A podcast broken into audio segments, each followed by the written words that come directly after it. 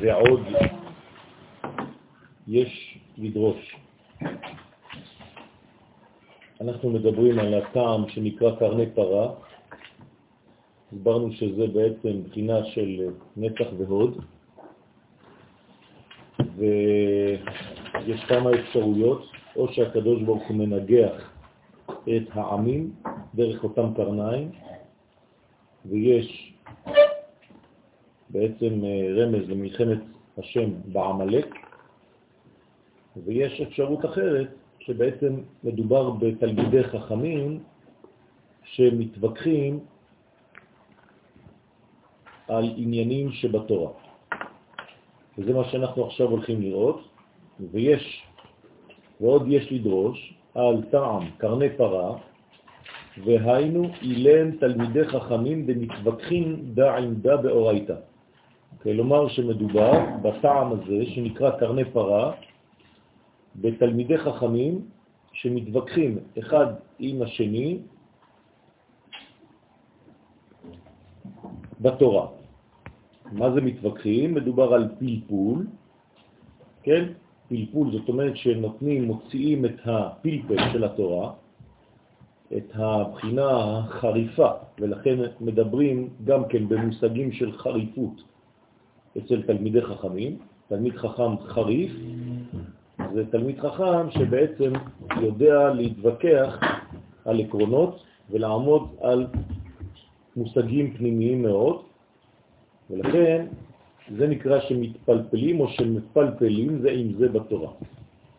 והתלמידי חכמים הם בנצח והוד בבינה. כלומר, איפה נמצאים תלמידי חכמים?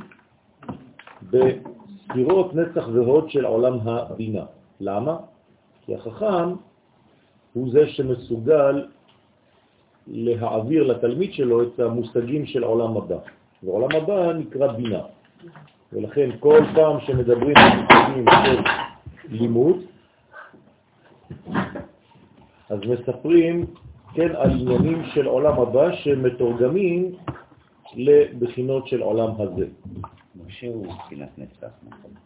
נכון? גם משה רבנו נקרא נצח, כן, הוא מבחינת נצח, נצח והוד עם אהרון, ולכן יש מדרגה של גילוי החוכמה. כשהחוכמה מתגלה בעולמנו, היא עוברת דרך הפן הנוקבי, שנקראת בינה, והחוכמה הזאת בעצם יורדת אל העולם הזה, אל המלכות. ששם שורש התורה שבעל פה. זה סגור.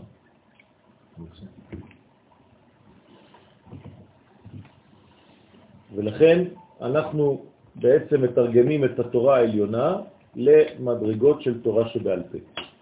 ארץ ישראל גם היא בחינת תורה שבעל פה, ולכן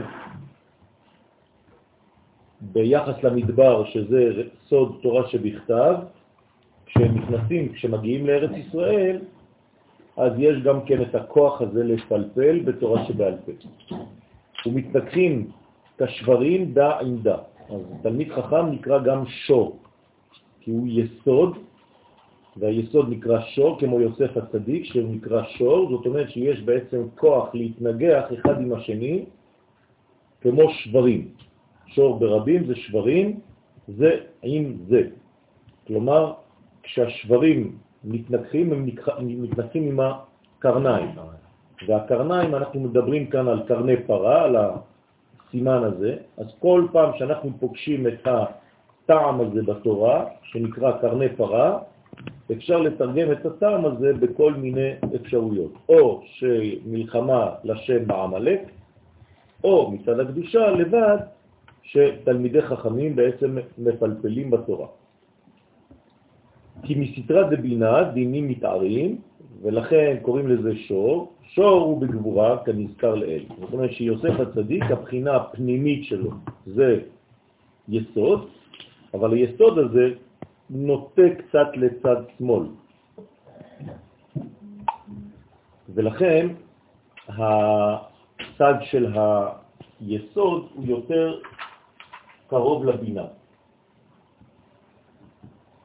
שהיא כמובן נמצאת בצד שמאל.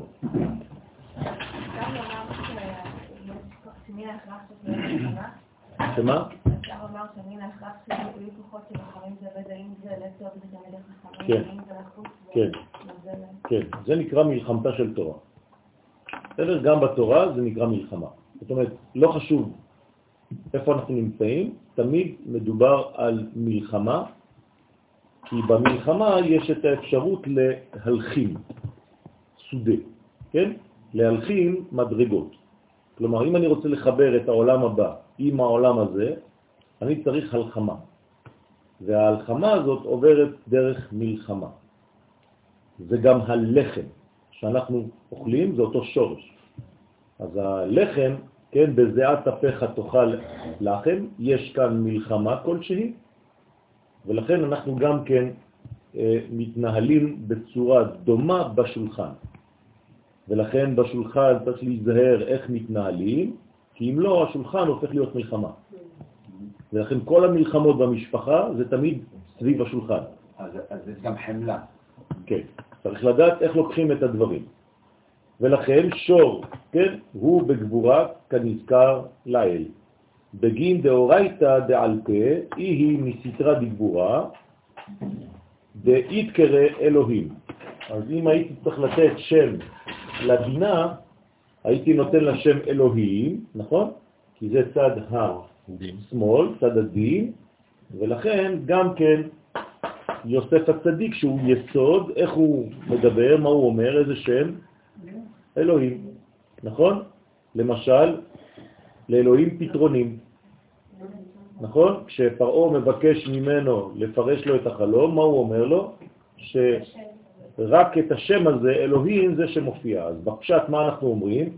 שבגלל שפרעו היה מכיר בשם הזה דווקא, אז אה, זה בטבע ולכן זה. בסדר, אבל בעניין פנימי זה אומר שיוסף הצדיק הוא תמיד קצת נוטה לצד של בינה, שזה שם אלוהים, ולכן הוא מסוגל גם כן להיות מקשר בין הקודש לבין אומות העולם. לכן יוסף הצדיק הוא בחינת היסוד שהוא יכול להיות גם גשר שמחבר בין ישראל לעמים. וזה הסוד של משיח בן יוסף, שיש לו אפשרות להיות גם כאן וגם שם, כמו תכונתו של היסוד בכלל, שהוא גם חלק מלמעלה וגם חלק מלמטה. כלומר, היסוד שייך גם לספירות העליונות, יש לו את הכל, וגם מעביר לספירה התחתונה המלכות. לכן ביסוד מרוכזים כל כוחות החיים של האדם. נכון? וגם באדם הרגיל, הספירה הזאת, בזמן שהיא בפעולה, אז היא מחברת בין העולמות. עכשיו אני אותי כל הספירות התחתונות מקבלות מבינה. כל הספירות התחתונות מקבלות מבינה, אבל דרך מי זה עובר? רק היסוד. גם החסד והגבורה. מקבלים מיסוד? הכל. גם כשחסד, אז יש עוד יסודות. יש יסוד בכל מקום. גם כשחסד מעביר לגבורה, מאיזה ספירה הוא מעביר לו? מיסודות. רק מיסוד. כלומר, תיקחו עשר ספירות של חסד, כסף, חוכמה, בינה, חסד, גבורה, תפארת, נצח, חוד, יסוד ומלכות. היסוד הזה מתחבר עם היסוד שלה, אותו דבר פה, כסף, חוכמה, בינה, חסד, גבורה, תפארת, נצח, חוד, יסוד, מלכות. אם אין חיבור בין היסודות, אין מעבר. כלומר, עכשיו, לכן אמרתי לכם כבר כמה פעמים, גם בלימוד תורה, כשהרב מדבר עם התלמידים, זה עובר דרך היסודות. בסדר? היסוד לאו דווקא למטה, גם למעלה יש יסוד, גם הלשון נקראת יסוד. בסדר? והשפתיים זה כבר מלכות, הפה. אז הלשון היא פנימית יותר לשפה. לכן אומרים לשון הקודש ושפה עברית. אז מה אני מדבר? אם אני מדבר שפה זה חיצוני, אם אני מדבר לשון הקודש זה יותר פנימי. לכן, לפי שורש התורה שבעל פה הוא מצד הגבורה בבינה הנקראת אלוהים. לכן התורה שבעל פה שהיא מלכות, מלכות פה תורה שבעל פה, היא בעצם קרובה יותר לצד שמאל. יש לה נטייה לצד שמאל. נכון, כל כולה בנויה מצד שמאל, כלומר, מה זה שמאל? מה שמעניין אותי עכשיו פה, מה?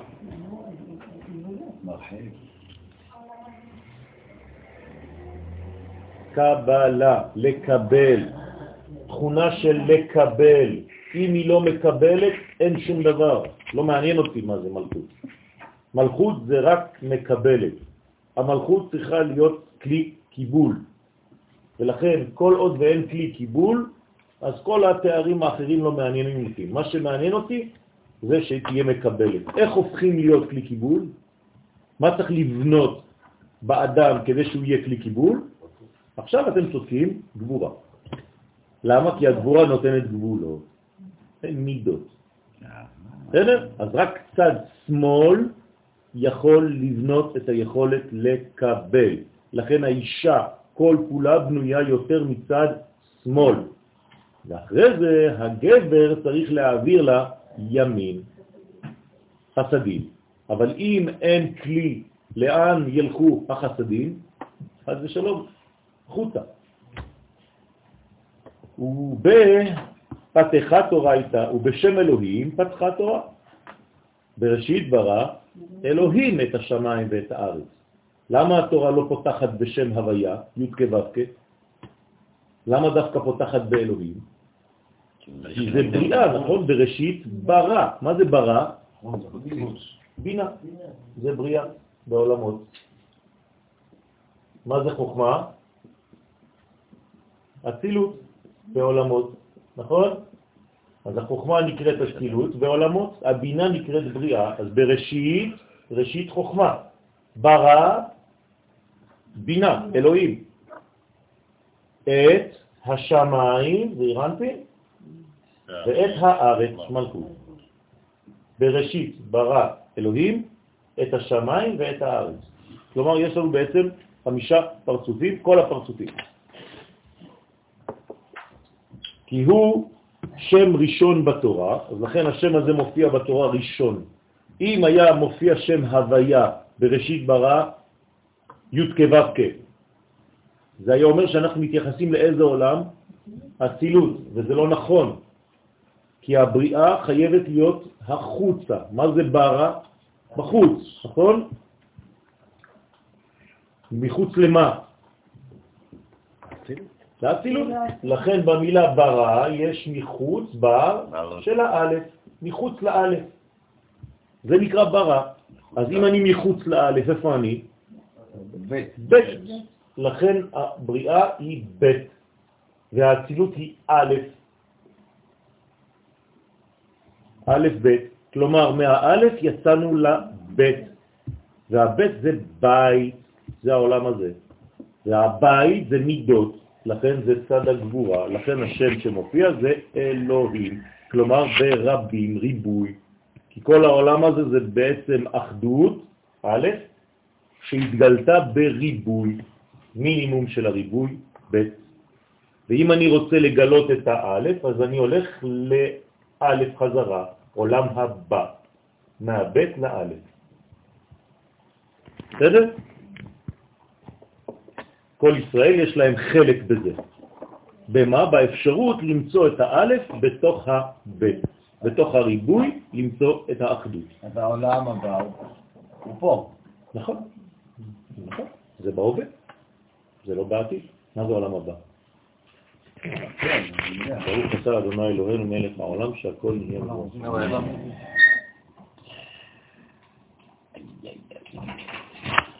שאלה, מה קדם למה, התורה שבעל פה, לתורה שבכתב או התורה שבכתב? תגיד אתה. אני לא יודע, אני מבולבל. אתה בולבל. ביסוד הפנימי, תורה שבעל פה קודמת, אבל בהופעה, תורה שבכתב קודמת.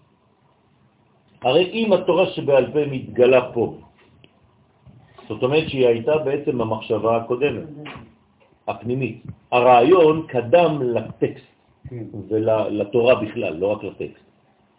כלומר, התורה שבעל פה זה היסוד הפנימי, הנשמה, זה כמו שאני שואל אותך עכשיו, מי קדם למי, הנשמה שלך או הגוף? זה יותר מובן. זה אותו דבר.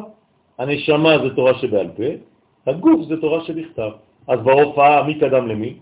הגוף, תורה שבכתב. אבל ברעיון מי קדם למי? הנשמה היא כבר קיימת, לפני שהגוף שלך קיים. וגם אחרי. נכון?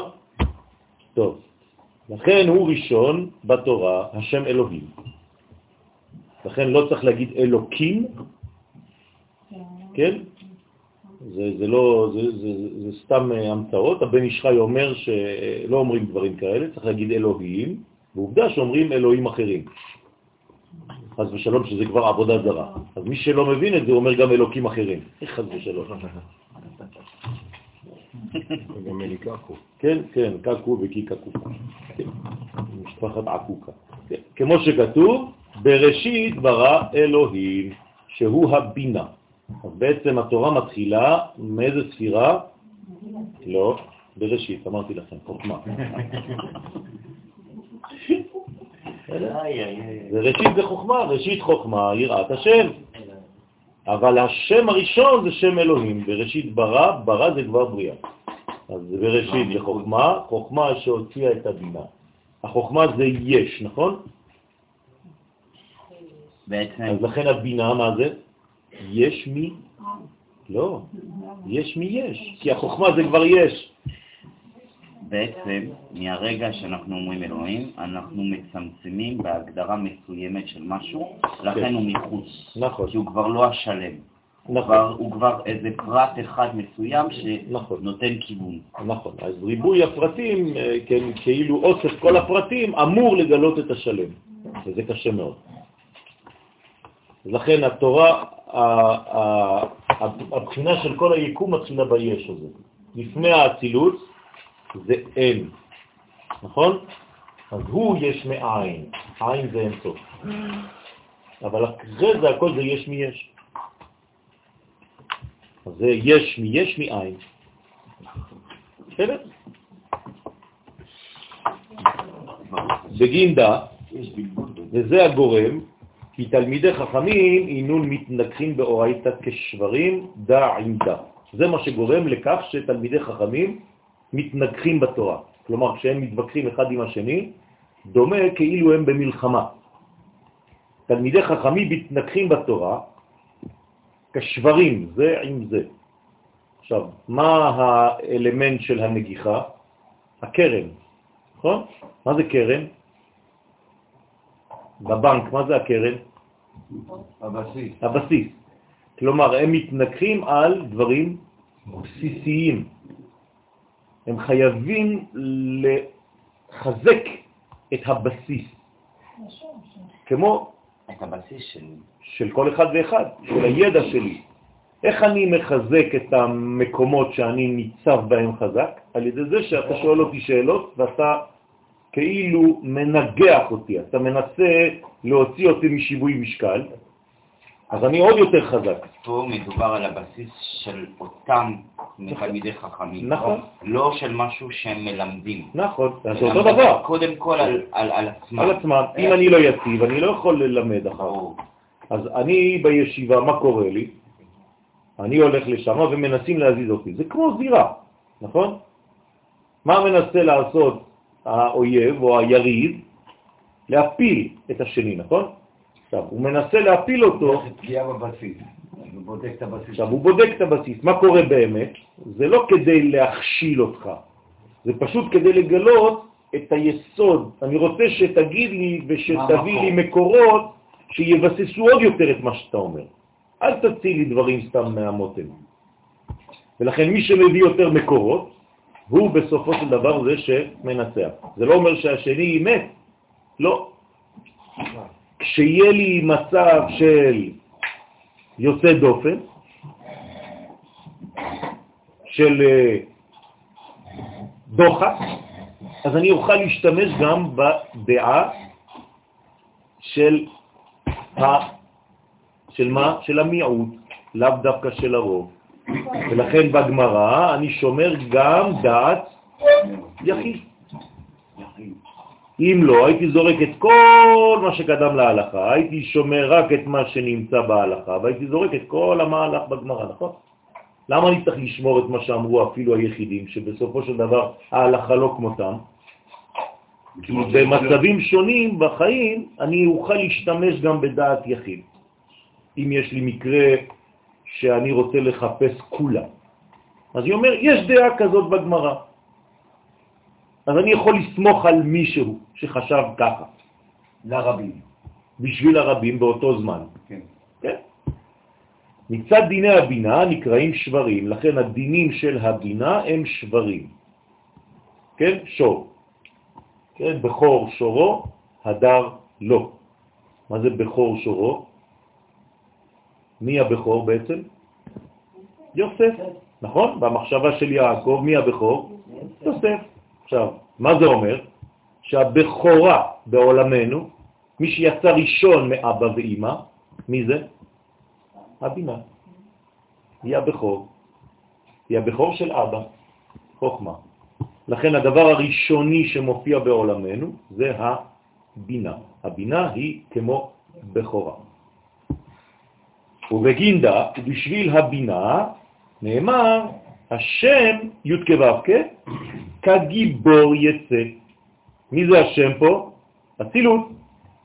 אבל אם אני רוצה להוציא אותו לבינה, אז הוא צריך לתת כגיבור. מה זה כגיבור? מהצד של הגבורות. ולכן כשהוויה באצילות רוצה להתגלות, היא חייבת להתגלות דרך מידות, דרך גבולות, דרך שיעורים. ולכן כל פעם שאתה בעצם מגלה משהו, זה יותר חוכמה או יותר בינה? בינה. בינה. כי ברגע שאני מגלה ומוציא ומדבר, מה אני עושה? מה אני מצמצם? אז ברגע שאני מצמצם את מחשבתי, מחשבתי היא אצילות, אבל הביטוי של המחשבה הוא כבר בינה, הוא כבר בניין, בינה מלשון לבנות. הרעיון. בסדר? אז כל פעם שמדברים זה יותר מצד ימין או מצד שמאל? שמאל. שמאל, יפה. וכשחושבים זה יותר ימין. אז המחשבה היא זכר והדיבור הוא נקבה. הרעיון, הלימוד, הוא מצד ימין, ואז הדבר תורה עצמו נכון. והעברה הוא מצד הבריאה. נכון, אז אני צריך להיות גיבור. אז תלמיד חכם אמיתי הוא גיבור. אז בעצם ההשפעה היא בדיבור, אז היא בנוקבה, אז זה זה זכות. אם זה דיבור, נכון, אנחנו אמורים להשפיע. נכון? אז בעצם ההשפעה היא דרך הנקבה בעצם. בוודאי, תמיד. אני לא יכול להוציא ממני משהו אם הוא לא מגולה. ברגע שהוא מגולה זה כבר נקבה. נכון? המחשבה שלי, אף אחד לא מכיר אותה, חוץ מהקדוש ברוך הוא. אז זה נקרא זכר, אבל זה בפנים, זה אצלי. מה זה אצלי? בספירות אצילות, זה אצלו. אבל אם אני רוצה להוציא אליך, ברא, מחוץ לאצלי, אני כבר בגבורה, אני כבר בבינה. אז לכן השם הוא כבר אלוהים. אני כבר מוציא במילים הרבה את המחשבה האחת. יכול להיות שזה פחות קשור, אבל עצם הרעיון של הבחורה נמצא בבינה. שאמרנו שבינה זה נקבה, נכון? נכון. אוקיי, אז איך ייתכן שכרגע בעולם שלנו הבחור, הבחור, הבכורה עצמה עוברת רק מהזכר? למה הבכורה עוברת מהזכר? אם זה לא זכר שנולד, אין בכור.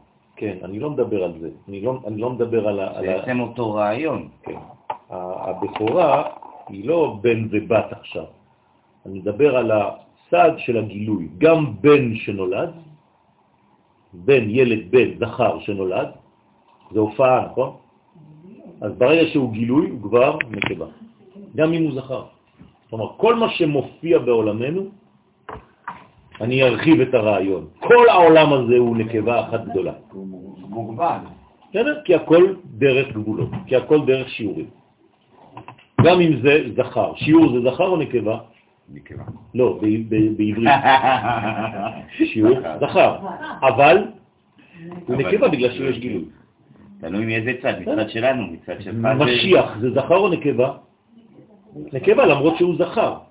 לכן קוראים לו קודם כל מלך, אחרי זה המשיח. מלך זה מלכות. מלכות זה נקבה.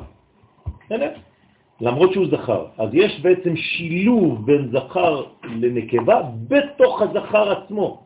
ויש שילוב של זכר ונקבה בתוך הנקבה עצמה. לכן הוא יוצא כגיבור, צריך גבורה בשביל זה. מה, מאפשר את הגבורה? התפרטות. התפרטות, מיזון דתאי. בסדר? אם אין גבורה, אין התפרטות. הדבר נשאר שלם, סגור, ואף אחד לא יכול להבין אותו. אם אני לא מצליח לבטא במילים את המחשבה שלי, המחשבה שלי נשארת כמוצה, נכון? סגורה. ברגע שאני פותח אותה, אז היא יכולה להיכנס לפרטים, כי אני פירטתי עכשיו. זה כוחו של תלמיד חכם, להפוך מזכר לנקבה, לגלות את הנקבה שבזכר, לגלות את הביטוי שברעיון. וככל שתלמיד החכם יותר נוקבי ביסוד הפנימי שלו, כלומר הוא בנה את הנקבה הפרטית האינדיבידואלית שלו, הוא יכול יותר לבטא אותה כלפי חוץ. נכון? איך אתה בודק תלמיד חכם או רב? אתה הולך ללמוד אצל מי שאתה מבין מה הוא אומר. נכון? לא ייתכן שתלך ללמוד תורה במקום שאתה לא מבין. אתה סתם מבזבז זמן. אז מה מבדיל בין תלמיד חכם כזה לבין תלמיד חכם כזה? כוח הביטוי שלו. כשכוח הביטוי ברור, זה אומר שהרב עובד על הצד הנוקבי שלו כדי להגיע יותר בקלות אל התלמידים. לכן התלמיד זה לשון לידה, נכון? מתיילד. תלמיד זה אותיות מתיילד, כלומר דולה. אז כל התלמידים הם דולות בשביל הרב. הם דולות זה מי שינחש פעם. כן? זה עוזר להוציא את התינוקות שנמצאים איפה? אצל הרב. לרב יש תינוקות, או תיקונים, והדולות, התלמידים, מיילדים את הרב. בסדר? יזקוש לרב. אז לכן הוא מוציא את זה. זקוש זה נשמע. כן? מקוש. נכון. דהיינו, זעיר אנפין, זה, מה לעשות. היינו זעיר אנפין שבו סתם השם הוויה, סתם השם הוויה יצא כגיבור מסיטרה לגבורה. אז זה כמו חסדים, צד החסדים שמתגלה בצד הגבורות. מצד הגבורה שבו. עכשיו אתם מבינים למה אנחנו מניחים תפילין ביד שמאל, ולפי הקבלה, גם אם האדם הוא שמאלי, הוא גם כן ממשיך להניח ביד שמאל. בסדר? בפשט, אם האדם שמאלי הוא מניח תפילין בצד ימין. תורת הסוד אומרת שהוא צריך להמשיך להניח גם בצד שמאל כמו כולם. כי צד שמאל מגלה כבר, היא שמה בפרטים. כמה פרטים יש בעולם שלנו? שבעה פרטים, ולכן יש לנו שבעה, שבע כריכות. כלומר, כל העולם הזה. אה, בשלוש... זה ג' ראשונות, אבל זה כבר עולם עליון, אבל אני מגלה את הכל בצד שמאל. אז יש לי בעצם ימין ושמאל. זכר זה צילין של ראש, שמתגלה דרך הנקבה, צד שמאל. סליחה? בשבת יש תפילין, אבל תפילין אחרות. בסדר? אנחנו לא מניחים אותם כפי שאנחנו מניחים ביום רגיל, אבל יש תפילין בשבת בהחלט, לכן היא נקראת אות. תפילין נקראות אות, אות היא לעולם, כמו אותיות, בשבת יש אות בקומה אחרת. זה כאילו שאני שואל אותך, האם בראש השנה שחל בשבת תוקעים בשופר? כן, בקומה אחרת. לא אתה. זאת אומרת שזה לא, זה, זה כן. עדיין אותיות, אבל זה אות שונות, שמתגלות בצורה אחרת, נכון, סימנים אחרים. סימנים אחרים, נכון. שמגלים אותו דבר. לכן, כי נהי דאימה, אז הצד התחתון של אימה, שהם בחינת גבורות, נתלבשו בזעיר אנפין. אז זעיר אנפין בעצם מלובש בגבורות, כי הוא מתחיל לתת מידות. לכן מה יש בזעיר אנפין? שש ספירות, נכון? מה זה שש? מה זה הספרה שש? כל יסודות הטבע. נכון? כמה כיוונים יש בטבע? שישה. זה היסודות של הטבע. לא. יסודות של הטבע, של הכיוונים, זה שישה. נכון, דרום, צפון, מזרח, מערב, מעלה ומטה. והזמן בנוי על כמה מדרגות? שבע. אז שש כפול שבע, 42. זה כל המהלכים האפשריים בעולם. לכן יש במדבר מ"ב מסעות. כלומר, מה זה המסעות של המדבר? כל הזמן כפול כל המרחב. המרחב כפול הזמן. בסדר? זה אותו דבר. זה אותו דבר. עכשיו, אני נמצא עכשיו בכפר אדומים, נכון? אם אני רוצה להגיע לירושלים, זה עניין של זמן ומקום, נכון? כן או לא? בגלל שיש דיסטנס, מרחק, יש גם זמן. זה אומר שירושלים מבחינתי עכשיו היא איפה? בעתיד. למרות שהיא קיימת גם עכשיו, בהווה. נכון? ירושלים עכשיו היא נמצאת, אבל מבחינתי היא עתיד. אז היא עולם הבא, היא כאן. אבל כדי להגיע אליה, אני צריך ללכת או לנסוע, כלומר להתלבש במונחים של זמן ומקום. אם הייתי יכול להתגבר על זה, היית שם עכשיו. הייתי עכשיו שם, וזה מה שיהיה לעתיד לבוא. מהרגע- שיצאתי מכפר אדומים לכיוון ירושלים, הייתי עכשיו שם. כפר אדומים זה העבר שלי. שם? כן? כן. מה? נכון. אני אומר, אתה אומר שאם מה שאמרת בפקדמון הוא יכול להיות עכשיו, עכשיו, זה עכשיו. שם, זה העכשיו. עכשיו, שם. זה תמיד שם, כן, אבל זה אותו דבר. אתה יכול להיות עכשיו שם ושם ושם ושם? זה מה שאני אומר. היום אתה מוגבל ולא יכול, אבל באידאל אתה כן. נכון? איפה אפשר להיות גם שם וגם שם, שם, שם ושם? בבית המקדש. איפה אתה יכול להיות אני והוא והוא והוא והוא והוא והוא? בבית המקדש. כי הרי הכהן הגדול נכנס והוא כולם, בדמותו של איש אחד. איפה יכול להיות מחר והיום ואתמול? בבית המקדש.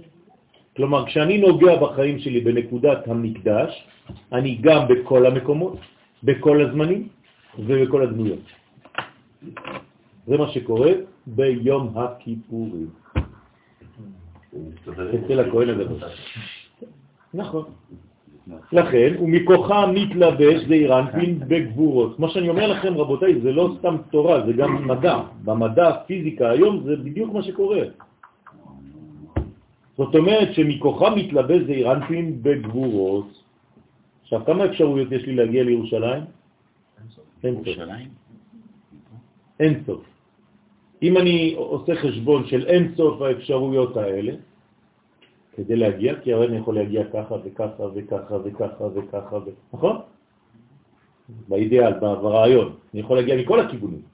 אני צריך לקחת בחשבון את כל האפשרויות שמוליכות אותי לירושלים. זה נקרא תורת הקוונטים. בסדר? בתיאורי דקוונטום. ומכוחם מתלבש זעיר אנפין בגבורות. אז לכן חייבים להתלבש בגבורות, כי כל כיוון שעכשיו אני תופס זה כבר גבורה. זה אחד מיני רבים. הוא מפרש גם סייפה דקרא?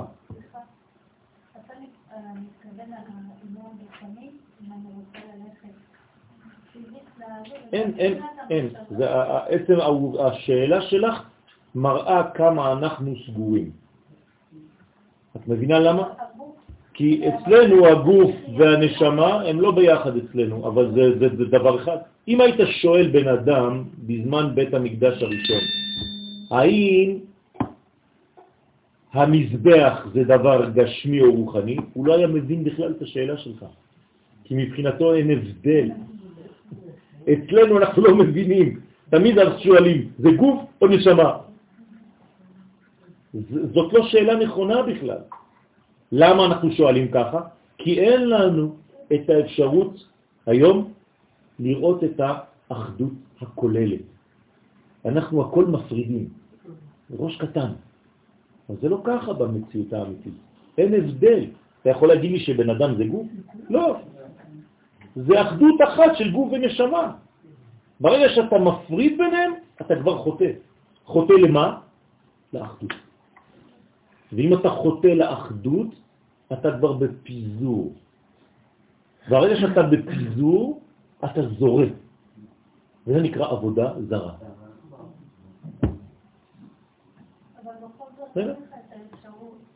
יש, יש, יש, יש, זה, זה הסוד. זה תורת הסוד. יש את האפשרות. רק צריך לגלות איך עושים את זה. היא נמצאת עכשיו. האפשרות הזאת נמצאת, היא קיימת. אני אשאל אתכם שאלה אחרת. איך יכול להיות שבית המקדש חרב? יפה. לא. יפה מאוד. מי אומר את זה? המהר"ל. המהר"ל אומר שאם בית המקדש לא היה קיים גם עכשיו, לא היינו יכולים לחזור אליו בכלל ולא יכולים להתקיים. הרי העולם מתקיים על מה? על שלושה דברים. על התורה, על העבודה. מה זה עבודה? בית המקדש. אז אם הוא לא פה, אז התורה, העולם לא יכול להתקיים. אז איך הוא מתקיים? זה מה שאמרתי. יש מד... לא, התפילה רק מגלה משהו קטן מזה. כי אם התפילה הייתה עושה את העבודה, בשביל מה אני צריך להתפלל על בית המקדש? אל, אל, אל תצום בתשעה באב, הרי יש לך משהו שמחליט. נכון? אז לא, לא להתבלבל רבותיי. אל תהפכו דברים זמניים לאידאל. זה בעיה אצלנו. כן, אנחנו כולנו כל הזמן נופלים לאותם דברים. לאן אתה הולך עכשיו? לכותל. יפה, אתם מבינים מה אנחנו אומרים? במקום ללכת לבית המקדש, אתה הולך לכותל. כלומר, הרחקת את עצמך לבד.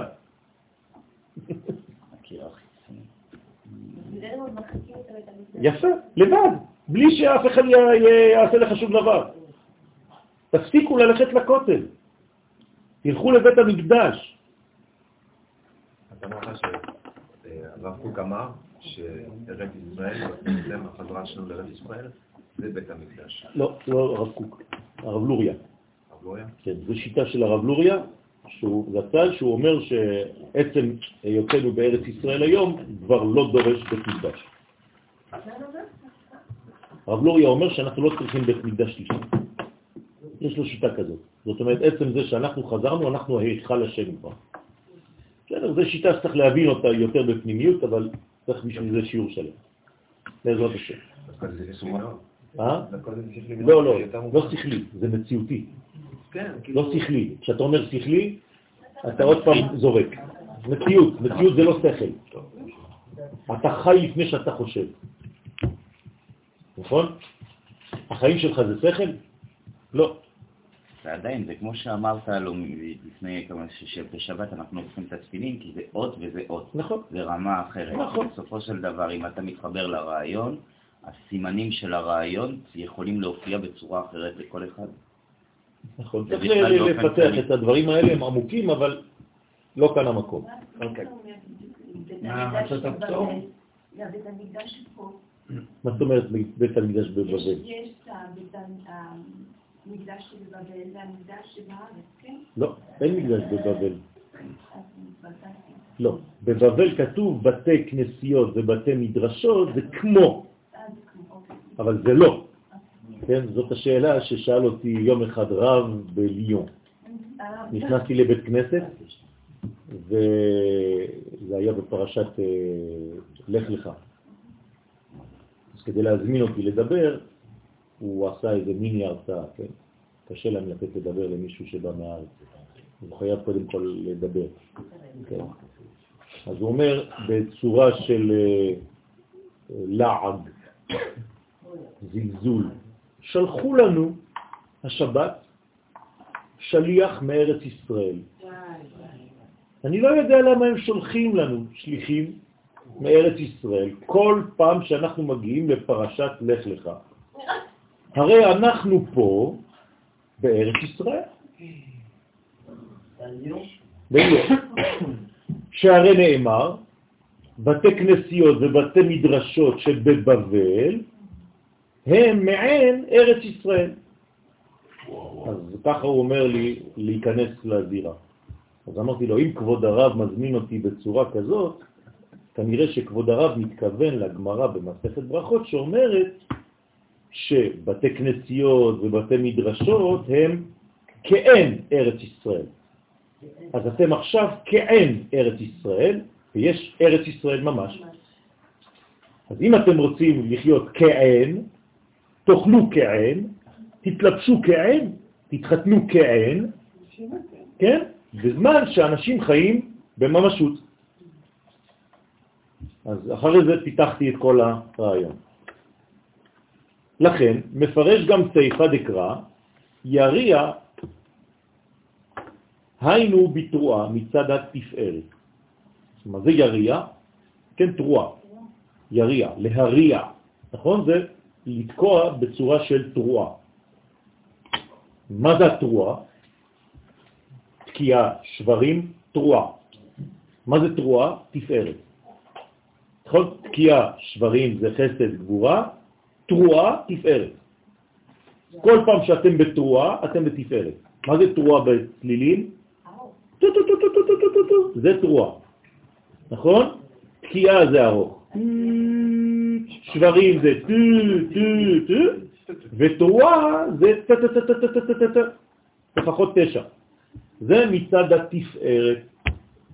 יצריח, היינו בשברים, אז יש לנו שברים, זה כבר יצריח, מצד הגבורה, זה צריכה, כן? זאת אומרת, לצרוח. זה כבר צעקה, זה כבר שברים.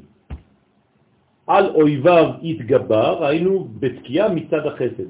איך הקדוש ברוך הוא מתגבר על האויבים שלנו? בצורה פרדוקסלית, דרך החסד. זאת אומרת, כשהקדוש ברוך הוא עושה חסד עם ישראל, אז הוא בעצם עושה מלחמה עם האומות. כלומר, איך הקדוש ברוך הוא לעתיד לבוא, כלומר היום, עושה מלחמה עם אומות העולם, כשהוא עושה חסד עם ישראל. נכון, זה עכשיו. זאת אומרת שהוא לא יוצא למלחמה סתם נגד הגויים, אלא הוא מגביר איתנו את החסדים. אבל ברגע שהוא אומר מגביר, זה כבר גבורה. אז תשימו לב שהמלחמה היא או לצאת נגד הרע או להרבות חסד. עכשיו, הבעל שם טוב זסל אומר שהסגנון של העבודה של העתיד לבוא זה לא ללכת נגד הרע, אלא להוסיף טוב. אז היום אל תצאו למלחמה נגד שום דבר בחיים שלכם, זה סתם בזבוז של אנרגיות. רק תוסיפו טוב. זה מה שהבן יוסף. בסדר? זה מה שהבן יוסף. נכון, נכון. אז זה הבניין. לכן, כי זעירנפין עיקרו הוא ג' קווי חגה. אז מה זה זעירנפין? אם אני מדבר על זעירנפין, כן צריך רצית להגיד משהו? אמרתי שזה מה שאנחנו עושים. ברוך השם. אז היום, כן, עיקרו של זעירנפין זה ג' קווים, נכון? זעירנפין זה כל הבניין של המציאות, של העולם הזה, אותיות ו' וה' של שם השם. זה בעצם ג' קווים, ימין, שמאל ואמצע. נכון? כל פעם שאנחנו שומעים את המושג הזה, ג' קווים, זה עולם התיקון. סליחה, זאת אומרת שכל עוד שאנחנו לא מצליחים פה בתכלס בפועל להוציא שם טוב על ישראל, זה אומר שעדיין אנחנו חוסמים את האפקט של אלוהים שנותן לנו. נכון. כלומר, אתה לא מגלה את החסד שהוא נותן לך. כלומר, אתה כפוי טובה. הוא נותן חסדים, ואתה רואה רק רע. זה מה שאמרנו אתמול בשיעור על ראש חודש, נכון? בראש חודש. צריך להיזהר מאוד איך רואים, איך שומעים ואיך מבטאים את מה שקורה במציאות. יש רב אחד שהוא מגלה החסד הכי גדול שאני מכיר היום. הוא תמיד רק מדבר על חסדים כל הזמן, רק על הטוב, הוא רואה רק את הטוב, בן אדם כזה כמו דובי, דרך אגב קוראים לו דוב. הרב דוב ביגון במכון מאיר, דובי, כזה זקן עם זקן לבן, כזה חמוד, רק טוב, כל הזמן טוב. וכל שנייה זה... אני זוכר שהוא עלה לארץ. כן. בן אדם שרואה רק את הטוב בכל מקום. כלומר, אם אתה רוצה להתחבר לטוב של הכל, איך לשמוע אצלו שיעור? רבע שעה, אתה יוצא כאילו הכל ורוד, הכל טוב, הכל כותנה, הכל סמר גפן. ביזונוס, ממש. סליחה? הוא גדל בקיבוץ, כן? ובכוח הדינים שבו, כן, יצא להרוג בקליפות המעכבים את הגאולה. אז זאת אומרת שבעצם הכוח של הדינים שיוצא מהחסד, איך אנחנו אומרים, איך, יש לכם איזה פסוק שמחבר דינים בחסד?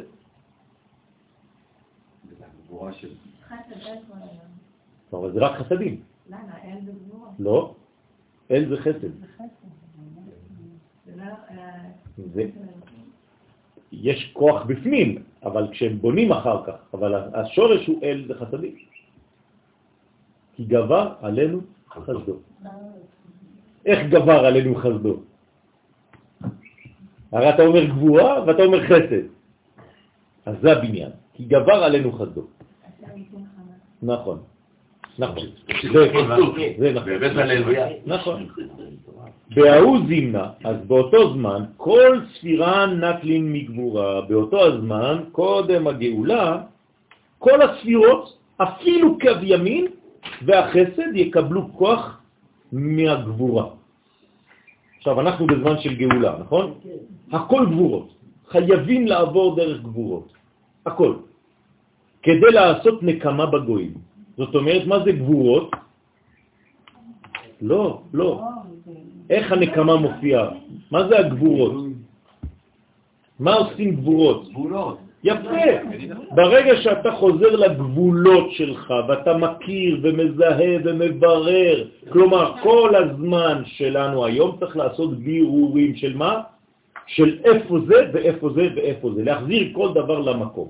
בדיוק. בדיוק, נמרץ.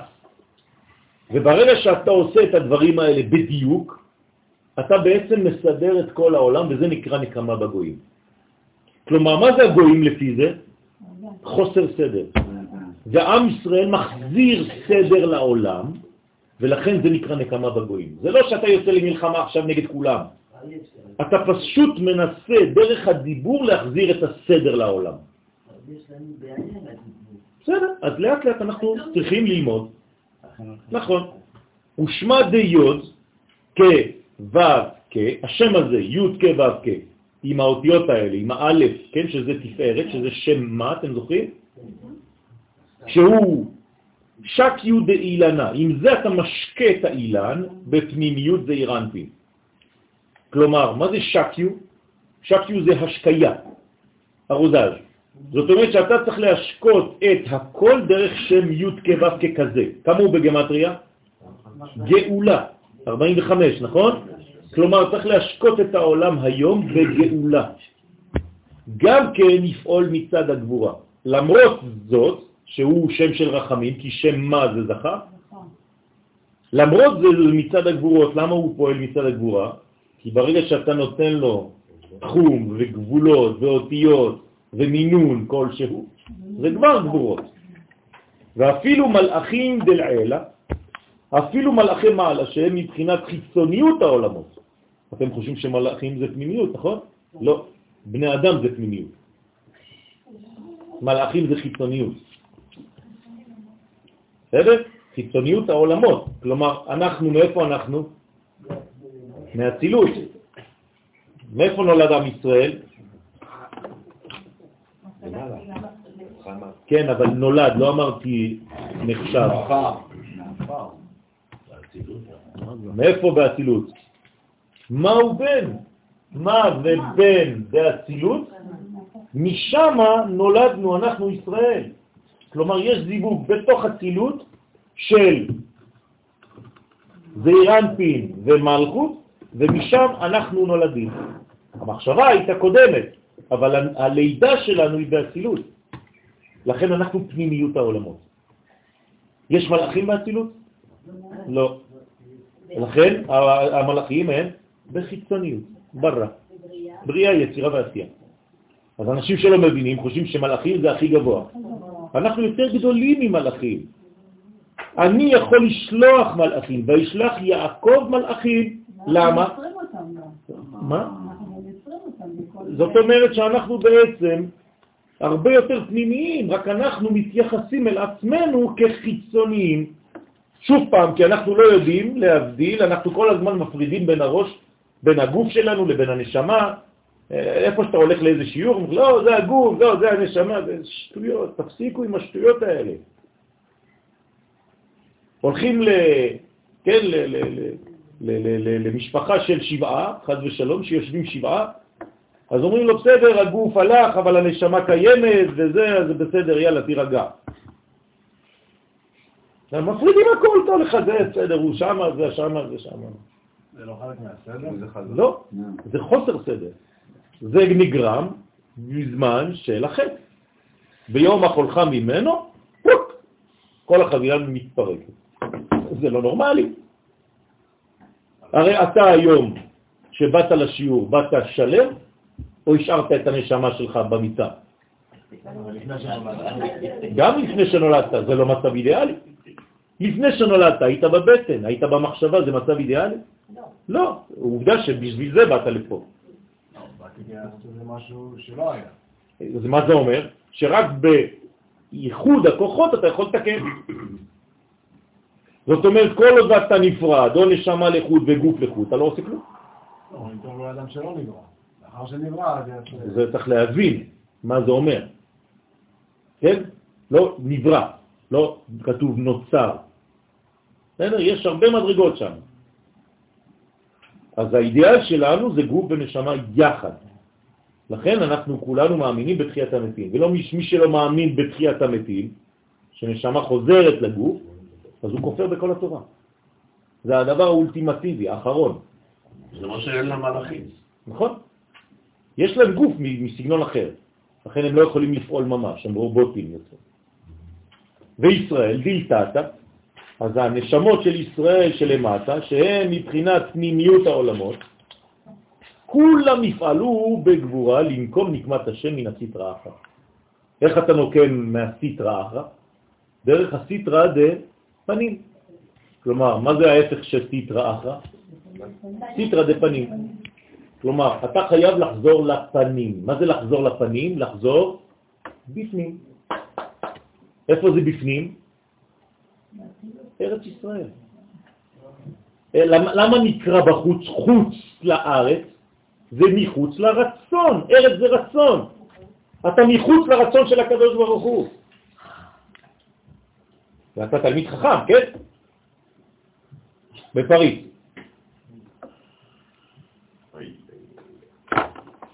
ולבטה, דנטיל נוקמה מנייהו, ואחר שיקח הקדוש ברוך הוא נקמה מן הסיטרא אחרא, כלומר על ידי זה שאתה חוזר לפנים, זה נקרא נקמה, כן? זה לא נקמה במובן הקטן, המצומצם, אלא זה הסוד של נקמה, במילה נקמה יש תקומה, נקומה, כן?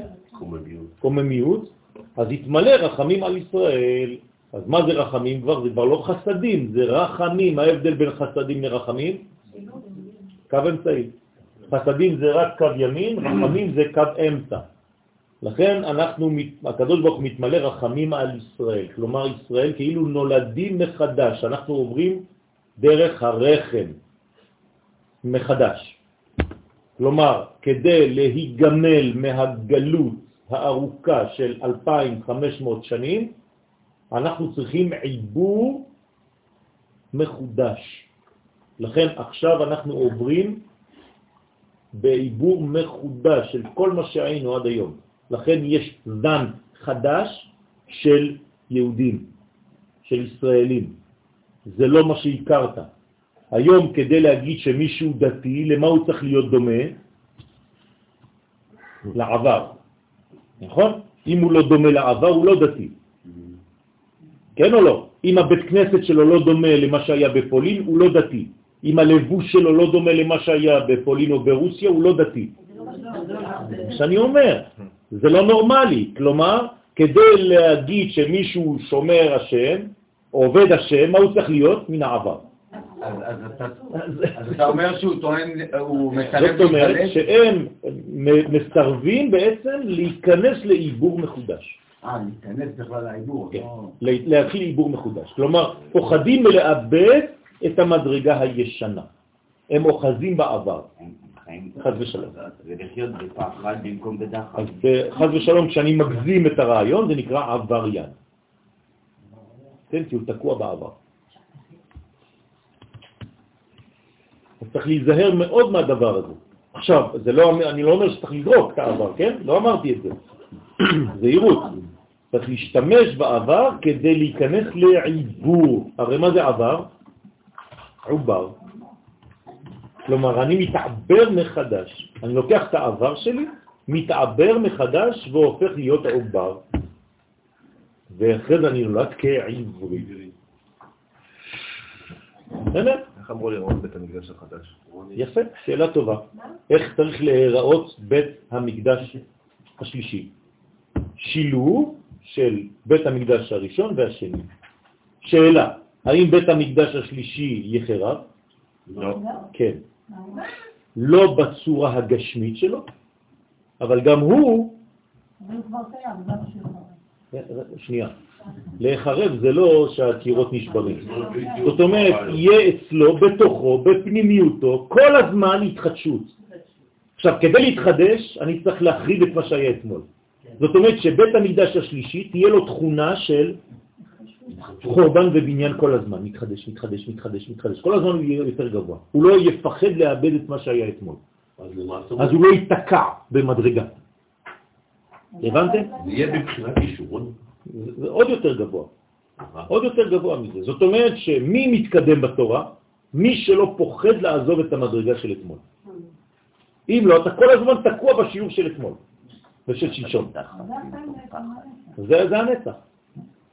אם לא, אם בית המקדש השלישי יהיה תקוע במצב אחד, מה זה אומר? שהוא גמור. אז אין דבר כזה.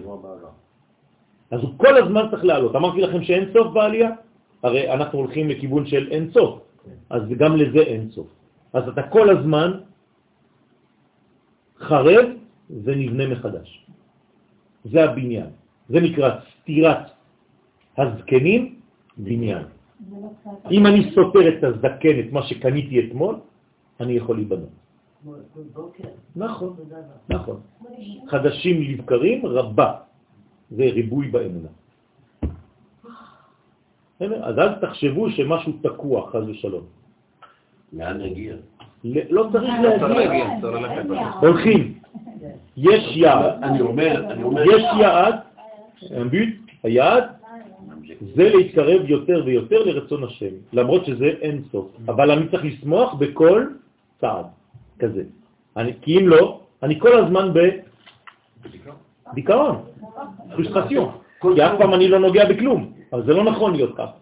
כל שלב בגאולה שלי, גם עכשיו, אנחנו בשלבים של גאולה, אני צריך להיות שמח מהשלב של היום. כי אם אני מחכה רק למחר, אני גם חוטא. למה? להיום. אתה אף פעם לא נמצא, כי העבר כבר עבר, העתיד איננו, ואתה לא חי בהווה. אז אתה לא חי בכלל. חיים כולכם היום. זה לא יואל, למעשה כל שאלה. שלנו. זה לא משהו שקורה ממילא. לא. יפה, זה קורה ממילא, אבל אתה צריך לש... למה? להיות מודע להשתלשלות הזאת, להתוודע אליה, ולחיות אותה, ולקבל אותה ולשמוח בה. בסדר? לכן אומר הרב חרלה, הציפייה לישועה יותר, ישוע, יותר חשובה מהישועה עצמה. כי בציפייה אתה כל הזמן מתקדם. כן?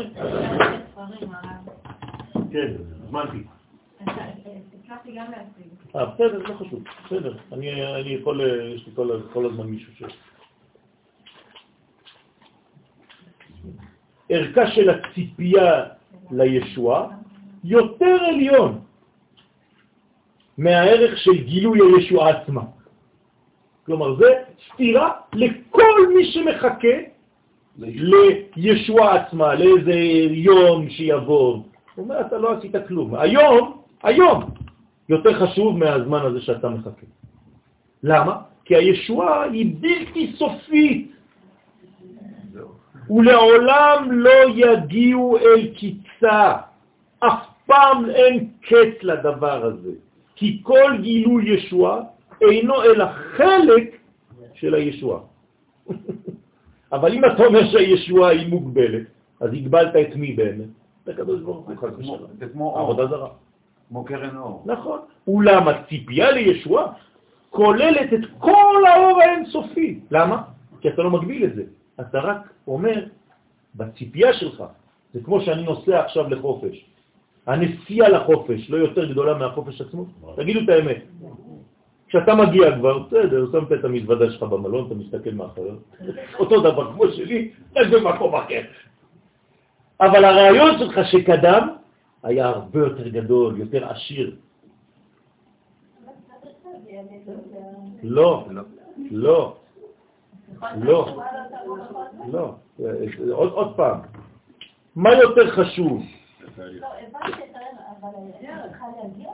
אין לאן להגיע, זה עוד שלב. אין לאן להגיע. מה יהיה למחרת שהמשיח יתגלה? לא, כי מי שחשב רק על זה, הוא ימות בדיכאון, כי אין לו למה לצפות יותר. הבנתם? זה דיפרסיה, חז ושלום. ביום שיגיע המשיח, אנשים ימותו, כי אין לי יותר למה לחכות. כל זה חיכיתי רק ליום הזה. נו, עכשיו מה אתה עושה מחר? אתה מבין? אז יש בעיה בזה.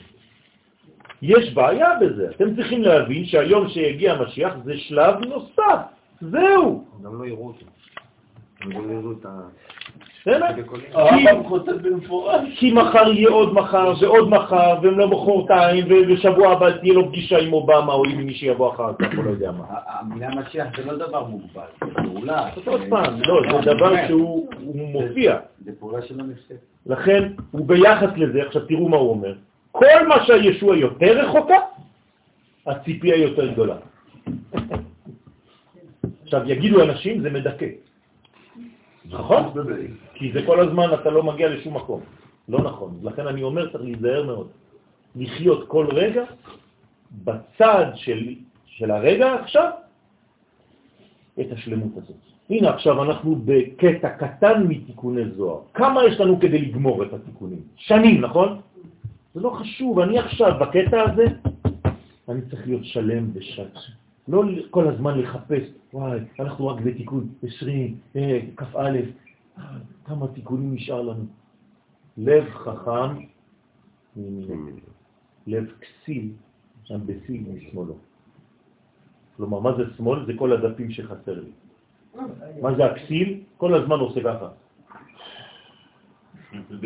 והחכם מה הוא עושה? זה הדף שכבר העברתי לימין. הוא אומר, את זה כבר אכלתי? ברוך השם. אז הוא לא סובל.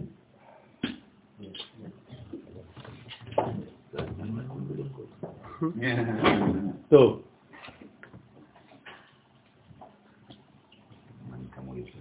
כן, אני פשוט מתרגש כל הזמן בבית המקדש, כי זה קשה לי לה- להכיל את זה. כן.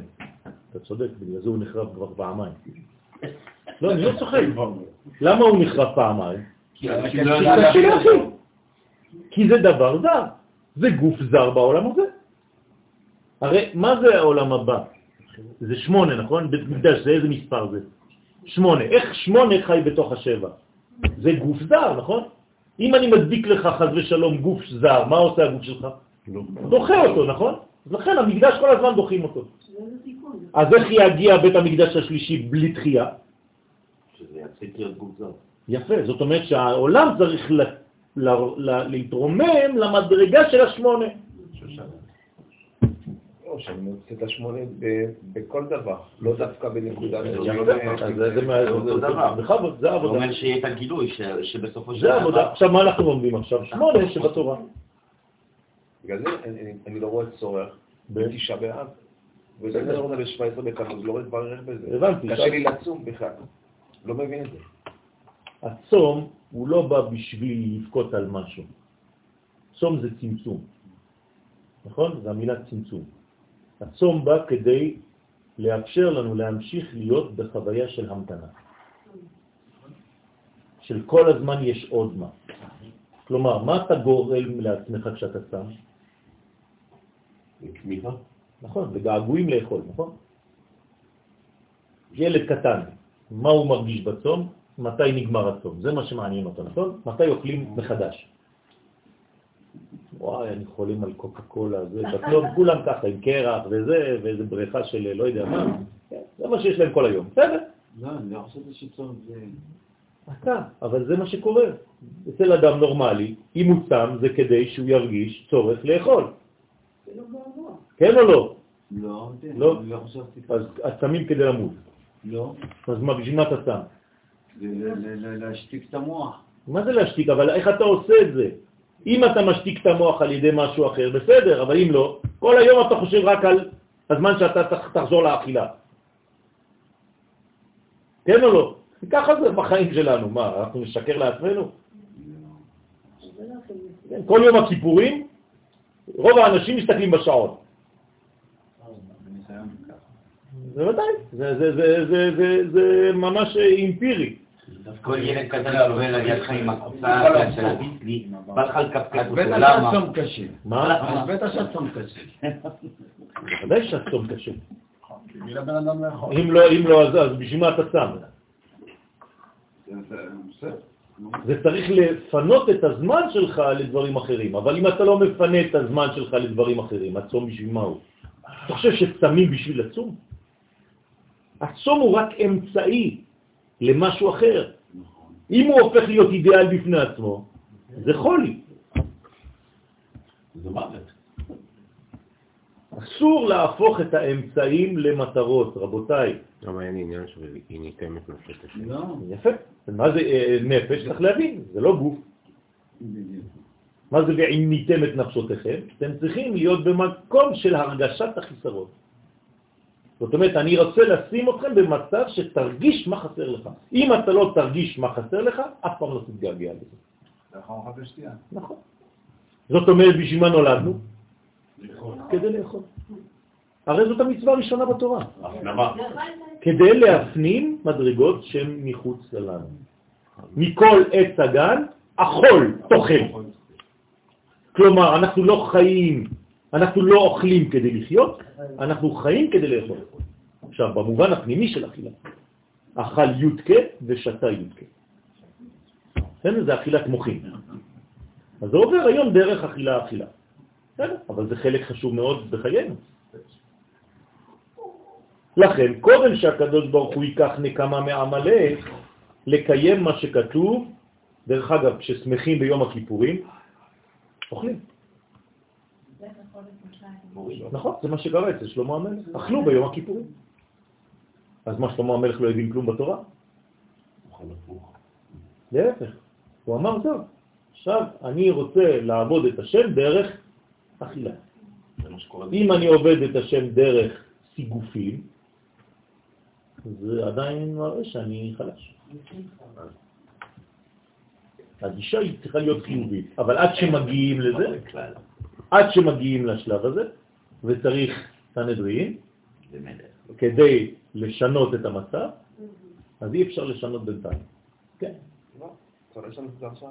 לא לא לא, כאילו, זה הסנהדרין, זה הכל. בסדר, אז... אה, אה, מחכים תמיד למשהו שמשהו עבריין, משהו לא, של העבר. לא, לא, יש מדרגות. לא, יש מדרגות, אני מסכים איתך על דבר אחד, צריך יותר אומץ היום אצל נכון. הרבנים. אה, בסדר, זה משהו אחר.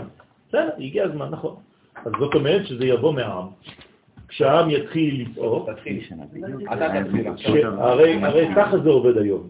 כשהעם יתחיל לצעוק ולהביע, כן, ולהגיד דברים, אז בסופו של דבר זה גם יגיע לרבנים.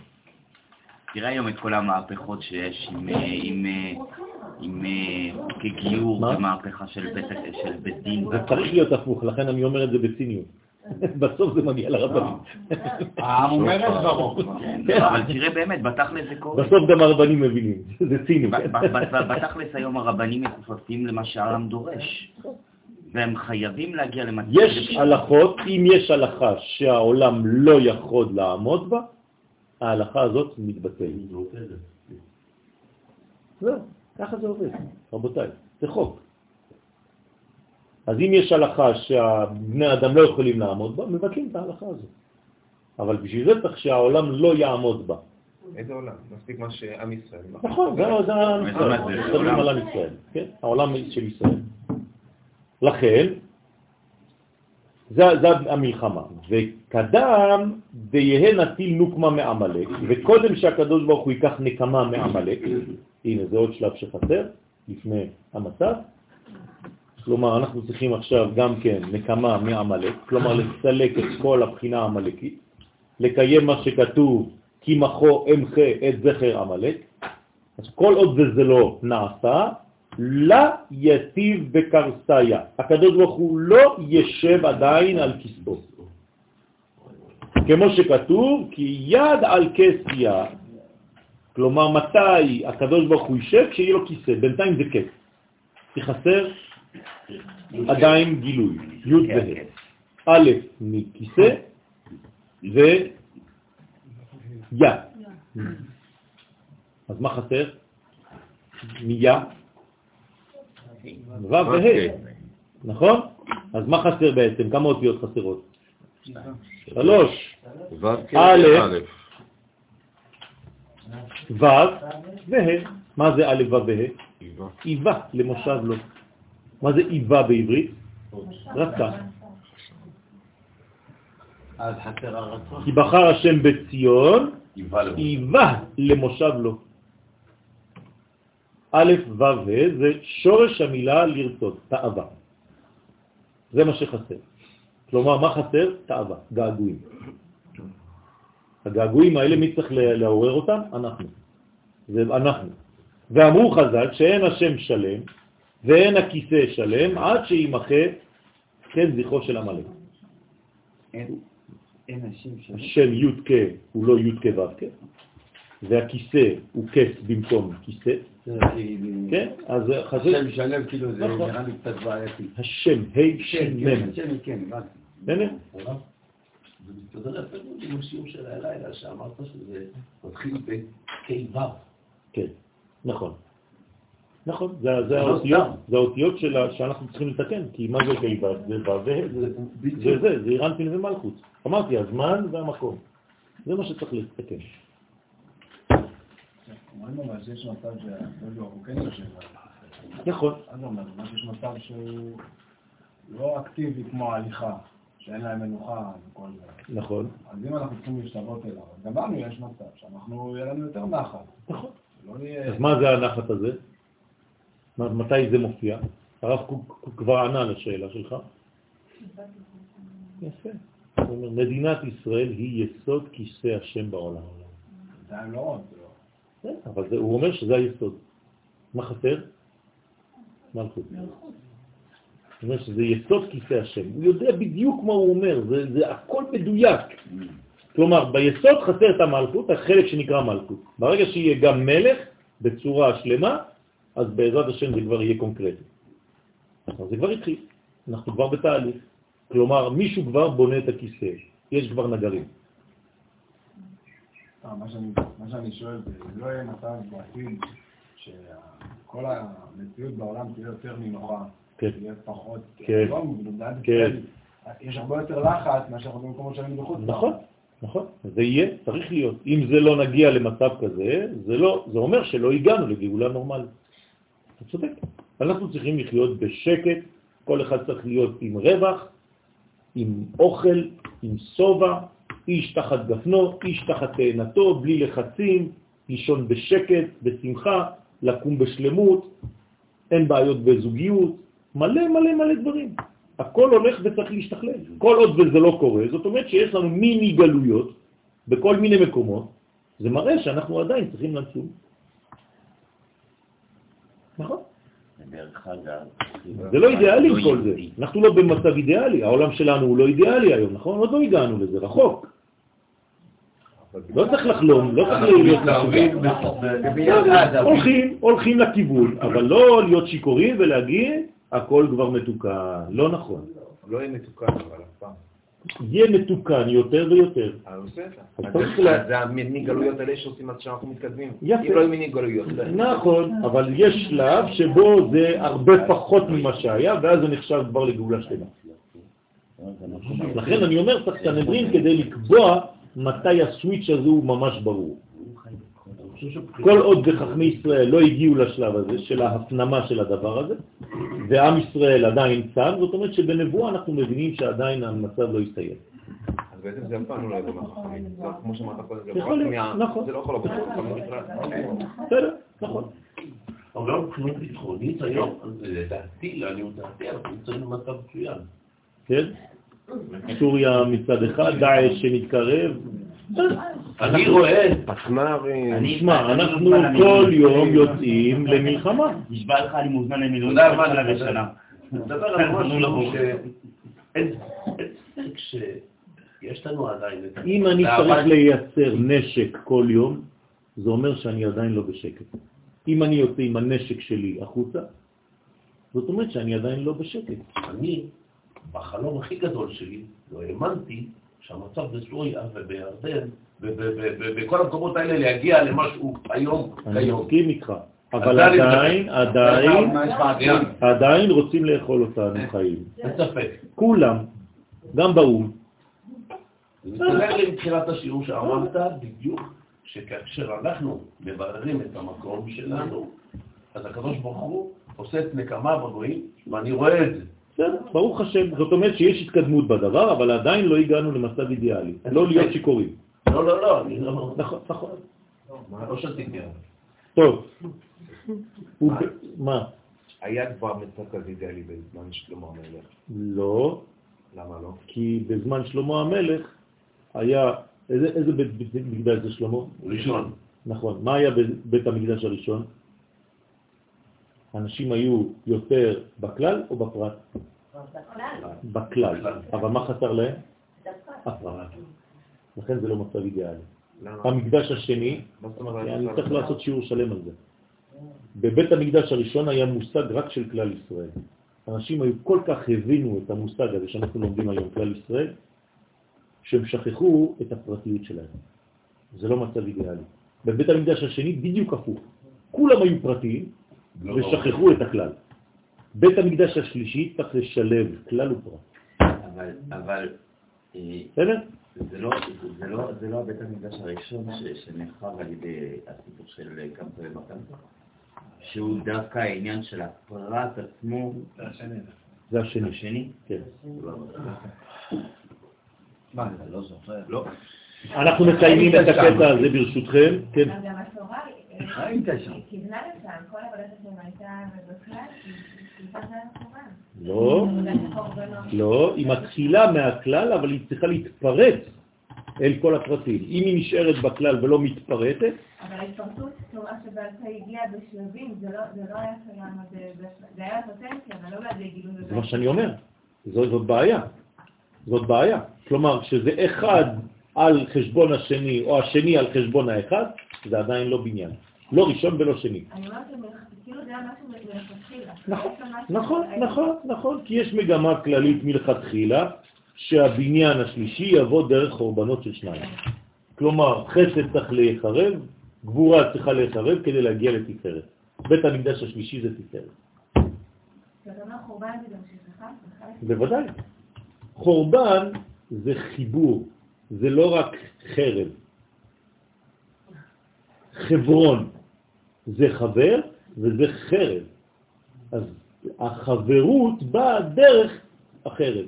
איפה החברים הכי טובים שלך? מי שהיה איתך בצבא.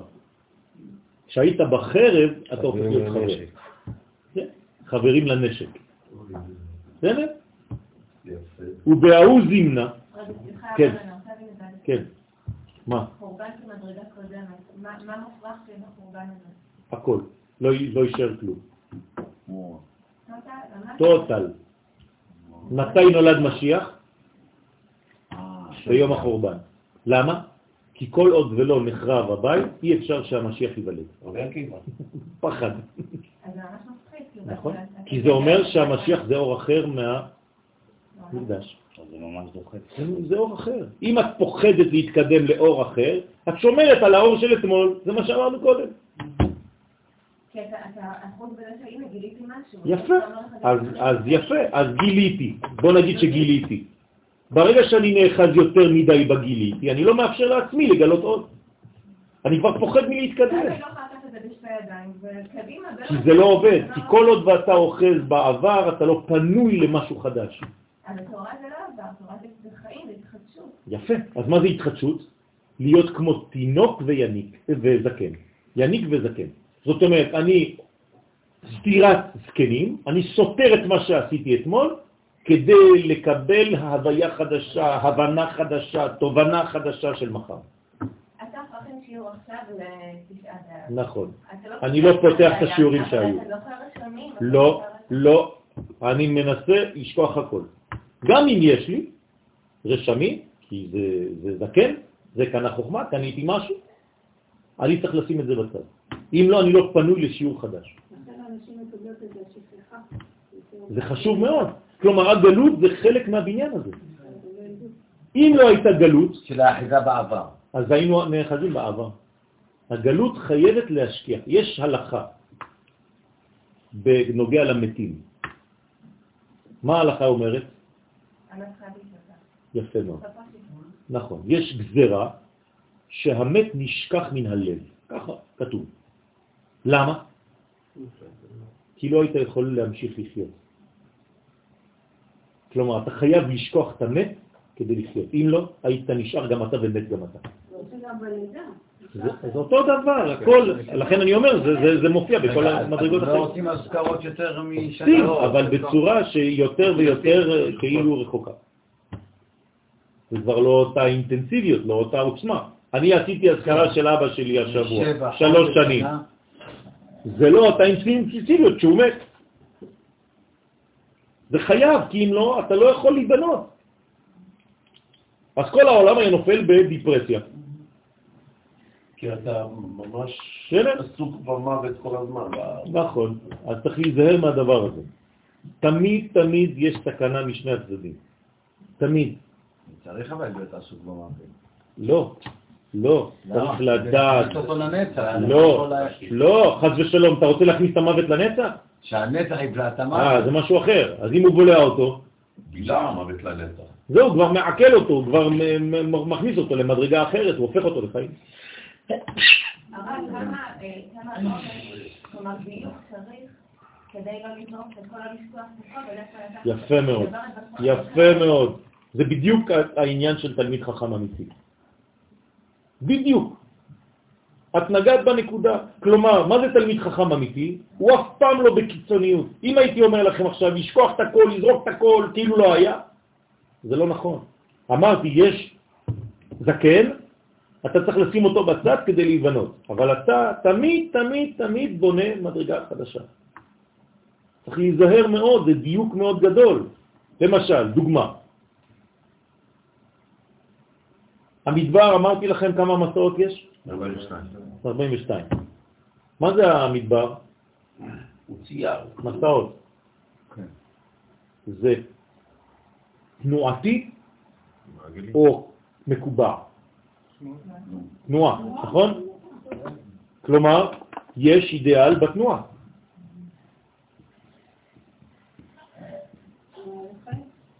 אני חייב לשמור על הכוח הזה. אם לא, כשאני נכנס לארץ ישראל, מה קורה לי? יפה מאוד. לא הבנתי מה היא אמרה. לאט לאט. אם אני עכשיו מסיים את המדבר, אני נכנס לארץ ישראל, אם שכחתי שאני צריך להמשיך בתנועה שלמדתי במדבר, במדבר, מה קורה לי פה? אני בקבע ושכחתי את התנועה הזאת. אז מה עושים לנו חכמים? מה אמרה התורה? צריך לבנות 42 ערי לוויה. כנגד. לא 42, זה יפה. אחרי זה מוסיפים 6, כדי שיהיה התנועה של כל הטוטליות. זאת אומרת, מה אני ממשיך בארץ ישראל? את התנועה של הלוי, של הליווי. כי מי הופך להיות בוס בארץ ישראל? כבר לא שבט לוי, אלא שבט בנימין. את מבינה את הרעיון? אז אני חייב בארץ ישראל לשמור על תנועה, כדי לא להיקבע שם ולמות חז ושלום. איך זה נקרא? בתורה? ונושנתם בארץ. ברגע שאתה הופך להיות ישן, אתה מת. הבנתם? התורה מדברת על הכל, רק צריך לפענח אותה. כלומר, הסכנה הכי גדולה בארץ ישראל זה להתיישן, להירדם. לכן, לכן הקדוש ברוך הוא לא נותן לנו מנוחה דרך האויבים. האויבים שלנו מאפשרים לנו כל הזמן להיות בתנועה מתמדת. אז אנחנו צריכים להיות היפראקטיביים מטבענו. אנחנו היפראקטיביים. אז למה רטלין? בשביל זה. לחבר בין שתי המוחות. אתה נורמלי, אתה איש העתיד. טוב, בוא נסיים. ובהאו זימנה דנתיב נוקמה בבני עשיו, דרך אגב, זה, זה, זה השיעור, לא חשוב, שרפתי קצת את השיעור של שבת, אבל... אז זהו, זה, זה, זה חלק מהשיעור, זה חלק עיקרי של השיעור. ובהאו זימנה דנתיב נוקמה בבני עשיו, ובאותו הזמן כשיקח הקדוש ברוך הוא נקמה מבני עשיו, מי זה עשיו?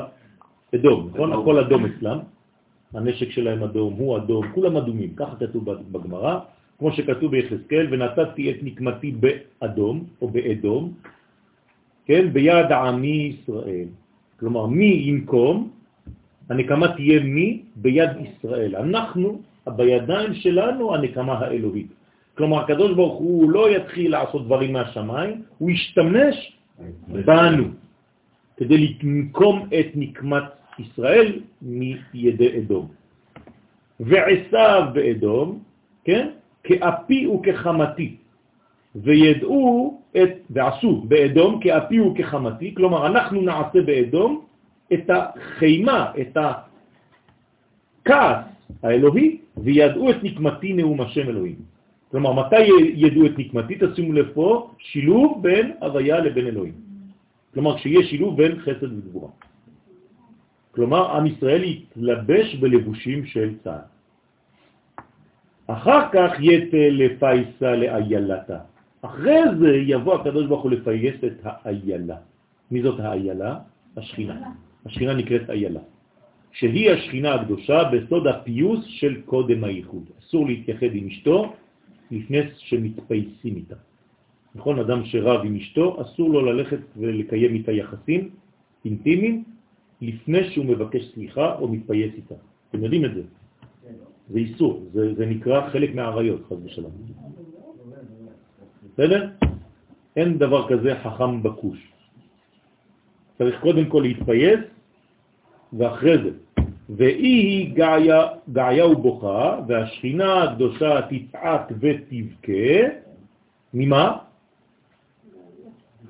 מאהבה. זה כבר בכי של געגועים, של אהבה, של חיבור. הרי אין בכי רק של כאב, יש גם בכי של שמחה. זה כבר בכי של שמחה, אבל בהתחלה זה מתחיל מבכי של כאב.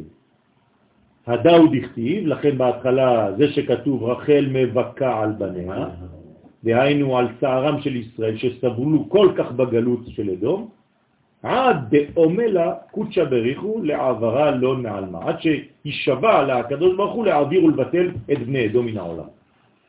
כלומר, כל עוד ולא תקבל את השבועה הזאת שהקדוש ברוך הוא יחסל את כל האומות בצורה שיחזרו למצב נורמלי, אז אנחנו לא נרגעים. ויקטול בהון עד דיצטבע ימה מן דמהון. תראו איזה ביטוי. ויהרוג בהם הקדוש ברוך הוא עד שיהיה נצבע הים למראה אדום מדמה. כלומר, הים יהפוך להיות אדום, כל כך יהיו מתים בעולם. רוצה לומר שיוציא הקדוש ברוך הוא את כל ניצוצי הקדושים, את כל הניצוצות הקדושים שנשארו עוד בקליפות. בסוד מה שכתוב, חיל בלה ויקיענו, ועל ידי זה יישארו פגרים מתים, בסוד צביעת הים בדמה, היינו שיעלו הניצוצים הקדושים לים העליון, שהוא המלכות, כדי להינקות ולהתאר שם מהקליפות. כן, אז כל זה זה בעצם תהליך אחד גדול, שאנחנו נחזור עליו בפעם הבאה. זה היה יותר עמוס היום, אז לכן התקדמנו יותר לאט, אבל אף אחד לא רץ ורודף אחרינו. אנחנו עוברים לשלב השני, לאותיות.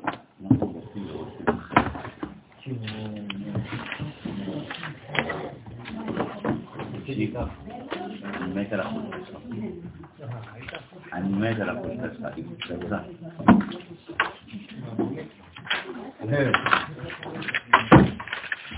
רוצים להחזיר את הדף הזה? מי שרוצה להחזיר כדי שאני אביא לכם שבוע הבא את אלה, בעזרת השם. תשמע, אחת אני. יש קצת קפה? לא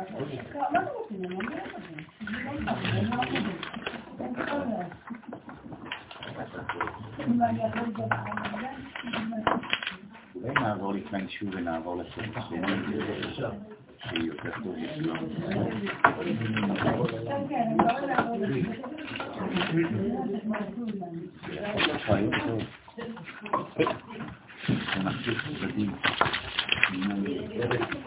אנחנו צריכים אה, לבנות לעצמנו אה, סדר לימוד, בעזרת השם.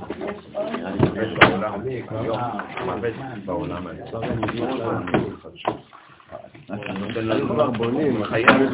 כלום. אבל זה לא מצב אידיאלי, אפשר לעשות את זה.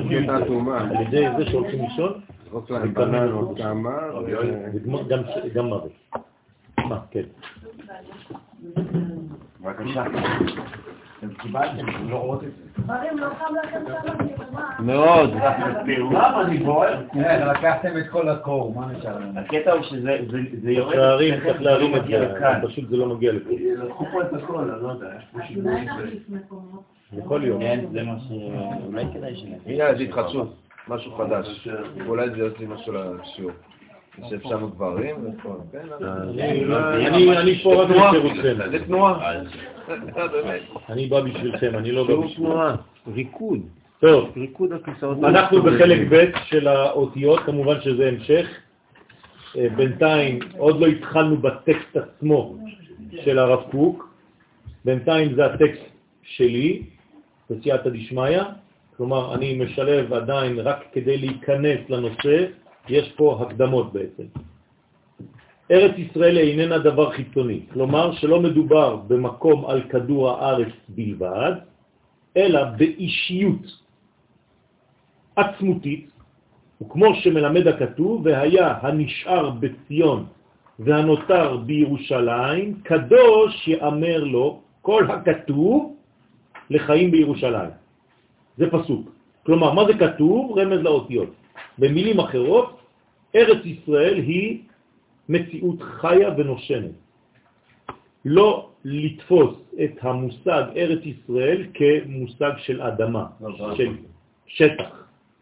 זה הרבה יותר מזה, יש לה אישיות, כן? חיה ונושמת, ואם אתה לא מבין את זה, לאט לאט דרך הלימוד, ומי שכבר לומד פנימיות מרגיש את זה יותר ויותר, ברוך השם, אז כבר זה מדרגה אחרת. אבל מי שלא הגיע לשלב הזה, הוא רואה את ארץ ישראל כעוד מקום נוסף בעולם. לכן אנשים לא באים לפה. כי הם בסדר, אני נמצא שם, אתה נמצא פה, מה זה משנה? אני לומד שם תורה, אתה לומד פה. לכן, והיה הנשאר בציון, מה זה והיה הנשאר בציון? למה הנביא פה רומז? שמי שישאר זה יהיה רק בציון. והנותר יהיה רק בירושלים.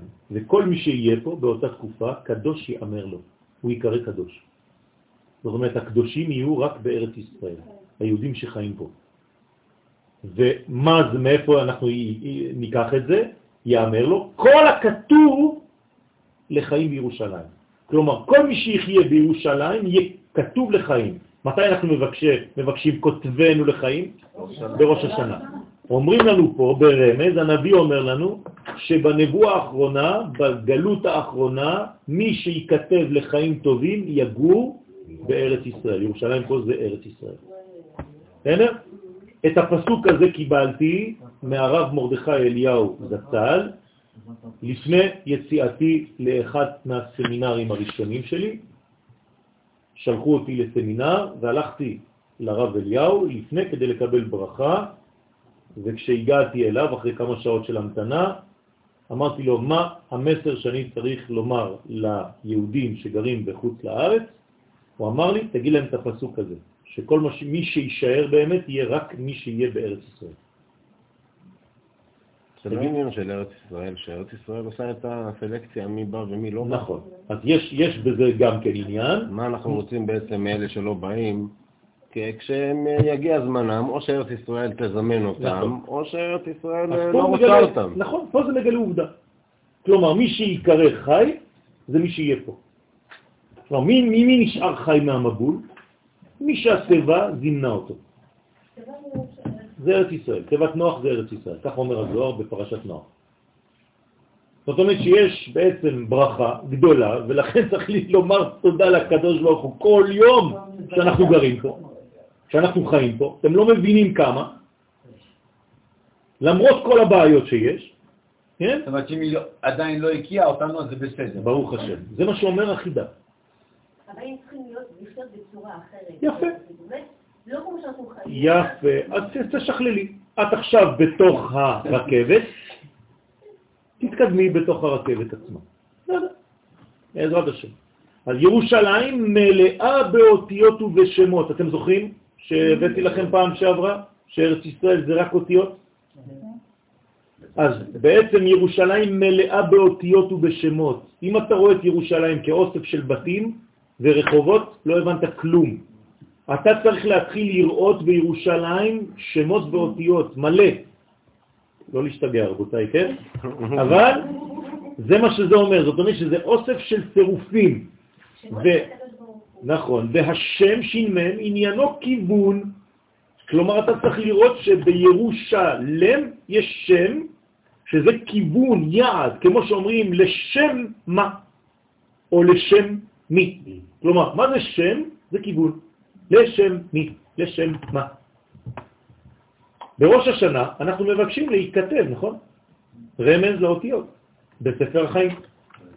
מה זה להתכתב? אנחנו רוצים להיות חלק מהאותיות האלה שכבר מסתובבות בירושלים, בארץ ישראל. הרב קוק זצ"ל היה נוהג לומר, מלאה היא הנשמה אותיות מלאות אור חיים. כלומר, ממה בנויה הנשמה שלנו? רק מאותיות שהן עצמן אורות של חיים. מלאות דעה ורצון, כלומר, מה הן מלאות האותיות האלה? דעה, כלומר חיבורים אחת לשנייה, ורצונות. מלאות רוח הבטה ומציאות מלאה.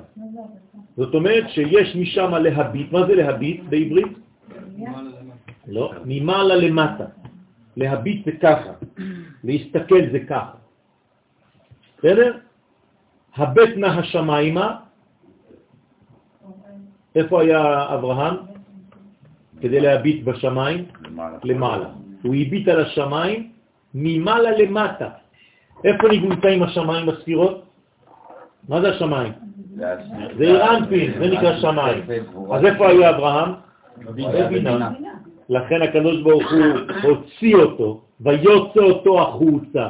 ממה? מהעולם הזה, שם אותו בבינה ואומר לו, הבט נא השמיימה. לא כמו בסרטים, הוא עושה לו ככה. תסתכל על הכוכבים. הוא ספור הכוכבים. כלומר, מאיפה אפשר לספור כוכבים? רק מבינה. אם תוכל לספור אותם. כה, מלכות, יהיה זרעך. בסדר? הרבה זה הכל, הכל קודים. טוב, אז צריך, אומר הרב קוק, הנשמה עכשיו, למה הוא אומר שהנשמה היא מביטה? כי הנשמה באיזה ספירה היא?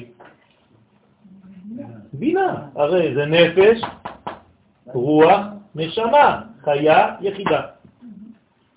זאת אומרת שהרב קוק יודע טוב טוב קבלה, והוא אומר שהנשמה היא בהבטה על המציאות, ולכן זה אוסף של אותיות שמביטות על כל המציאות. כלומר, מה יש בעולם הבא? אותיות. לכן איך זה נקרא בארמית? עלמא דעתה, עולם האותיות. כלומר, אם אתה מתחיל לראות את הדברים באותיות, זה אומר שאתה עכשיו. חי בעולם הבא גם בעולם הזה. כלומר, כל פעם שמדברים איתך על נושא מסוים, מה אתה עושה? מפרק את הכל לאותיות ומנסה לראות מה היסוד הפנימי. מטריקס.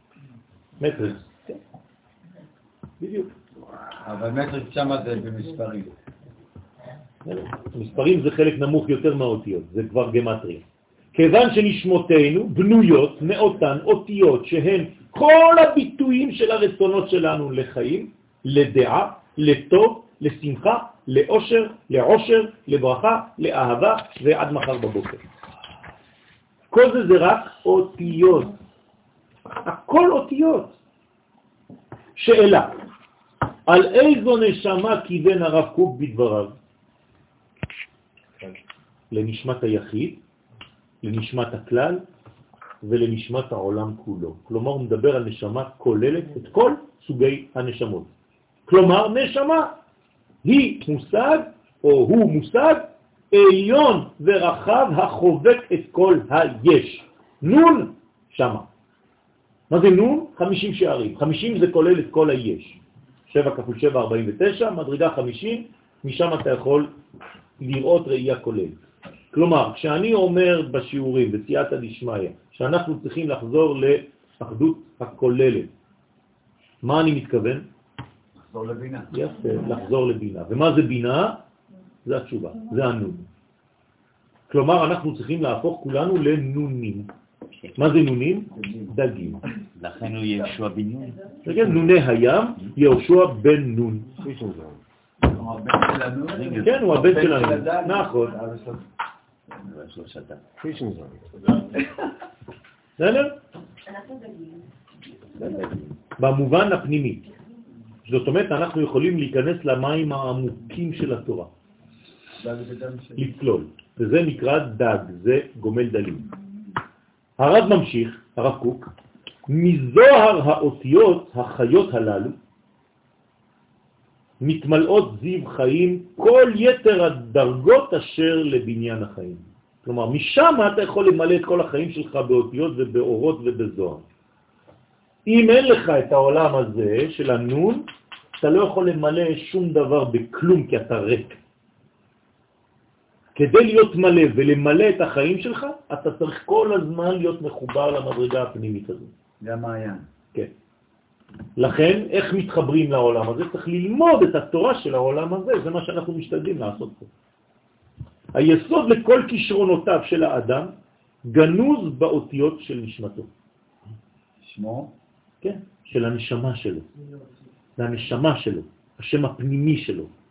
וכל מגמת החיים היא להביא את הסגולה הזאת לידי ביטוי דרך האמנת הפוטנציאל. מה זה האמנה? גיל, גילוי הפוטנציאל. הרב קוק מכנה זאת זיו חיים. מה זה זיו? זרימה, נזילה. כלומר, כשיהיה לך בעצם נוזלי מן לבנון, אתם זוכרים השיעור של אתמול בלילה. זיו הכוונה לנגזרת מן החיים עצמם, אשר לכל סדרות הרצון, ממשיך הרב, הדעה והמפעל, לרוח ונשמה, בכל ערכיהם. זאת אומרת שהרב אומר שהדבר הזה צריך להתממש בכל סדרות הרצונות שלנו. בדעת שלנו, במפעלים שלנו, ברוח שלנו, בנשמה שלנו ובכל הערכים. אנחנו חיים מכוח האותיות, זה, זאת המסקנה.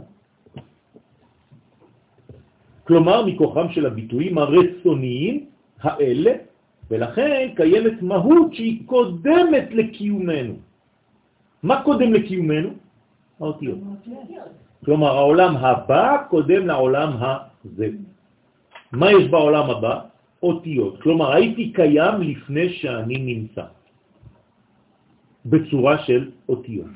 כלומר, מה רואים בעולם הבא? אותיות. כלומר, כשהם נפגשים בין מתים, מה הם רואים? את האותיות של האדם. והאותיות שלו דומות למי שהוא היה בעולם הזה. ישאלו אותי איך זה, לא יודע. אבא שלי, לפני שהוא נפטר, כמה ימים לפני, הוא אומר שהוא באותיות בכל זה העולם הבא, כבר מזמינים אותו. אז כשאומרים בפשט שרואים את כל האנשים של המשפחה וזה, לא רואים אותם כמו שרואים פה, אלא בצורה של אותיות, ויודעים שזה הם. זה הסוד. כלומר, אני יואל, אני צירוף של ארבע אותיות, י' ו' א' ל'. אם הייתי מסוגל לראות באותיות האלה, הייתי רואה את עצמי. בצורה של אותיות. זה מה שקודם לי. כלומר, לעת הזה, שאתם רואים עכשיו, מה קודם? עין ט'. לפני שהוא חומר פלסטי. עכשיו, אני לא מסוגל לראות את העין ט', אז אני רואה את זה. אבל הייתי מסוגל, הייתי אמור לראות את הכל בצורה של אותיות, של צירופים. זה הלימוד של התורה. אנחנו לומדים דרך האותיות, אנחנו נפגשים עם אותיות, לכן אותיות מחכימות. כשניגשים למצווה, עכשיו אני רוצה לעשות מצווה, אוקיי?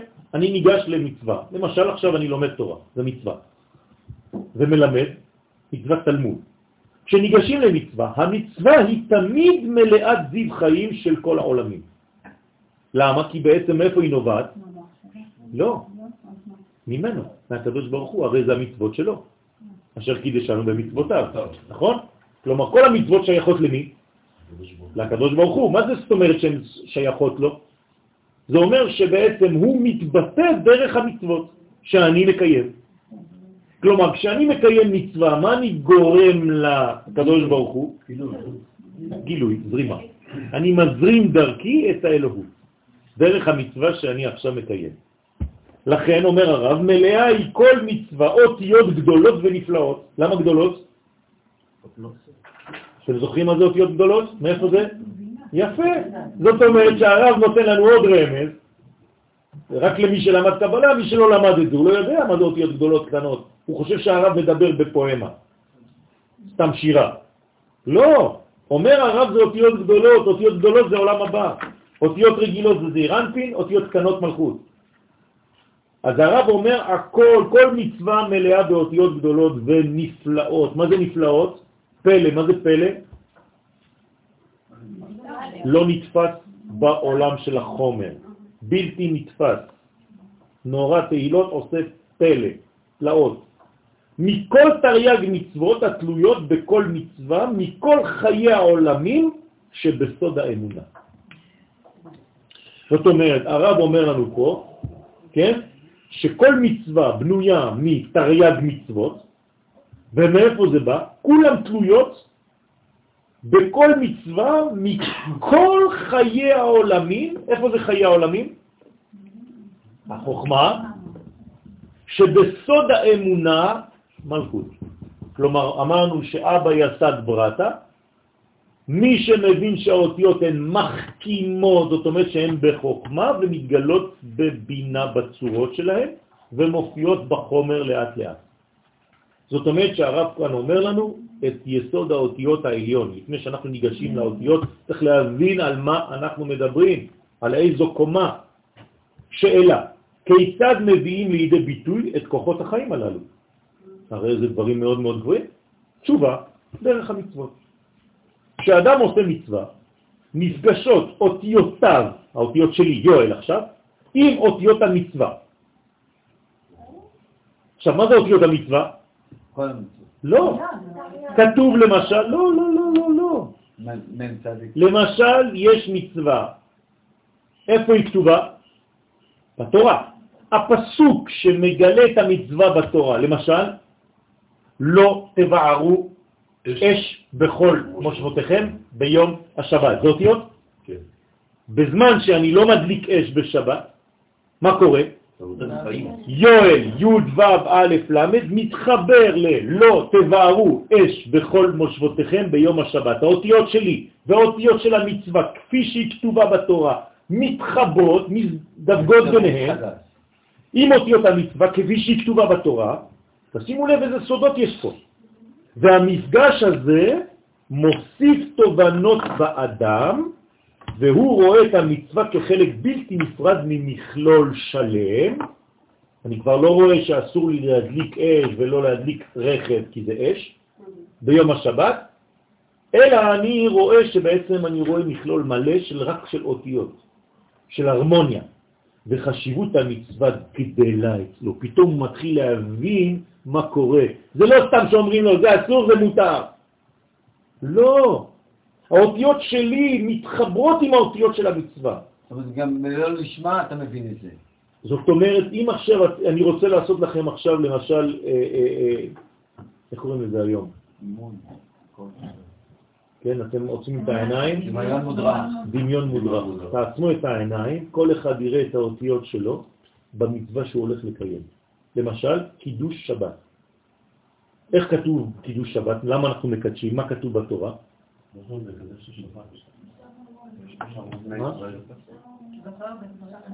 זכור את יום השבת לקדשו. אתה עוצם את העיניים שלך, שנייה, לפני הקידוש. הנה, אני מרים את הכוס. ומה אני חושב? יואל. יואל, י' ו' א' ל', מתחבר לזכור את יום השבת לקדשו, האותיות שלי עם האותיות של המצווה כפי שהיא כתובה בתורה, זה דורש ממני קודם כל לדעת את הפסוקים, כן? ואז, שקשורים לדבר, כן? לא סתם לדעת את הפסוקים. יש בדיחה. נתנו, אתם יודעים שבישיבות בדרך כלל לא לומדים תנ"ך. קשה גם למצוא תנ"כים. אז יום אחד נתנו מתנה למישהו, כן, ספר תנ"ך, בחור ישיבה. אז הוא פתח, פתח, פתח, אומר לאבא שלו, אבא, מעניין, כל הספר הזה זה רק ציטוטים מהגמרא. הכל הפוך, לא חשוב. אז אותו עניין, אתה מרים, אתה מחבר את הדברים, ואז אתה מקדש, ואז אתה לא סתם קידשת, אתה והקידוש הופכים להיות אחד. זה בכל דבר בחיים. אתה אני מדבר על זה. ואם אתה רואה את המשפחה? זה מה שאני עושה, אני מכוון לכולם, על כולם. זיו אור, אבל אתה תמיד בן של ראש אחר. אני בן הראש. טוב, זיו אור אלוהים חיים,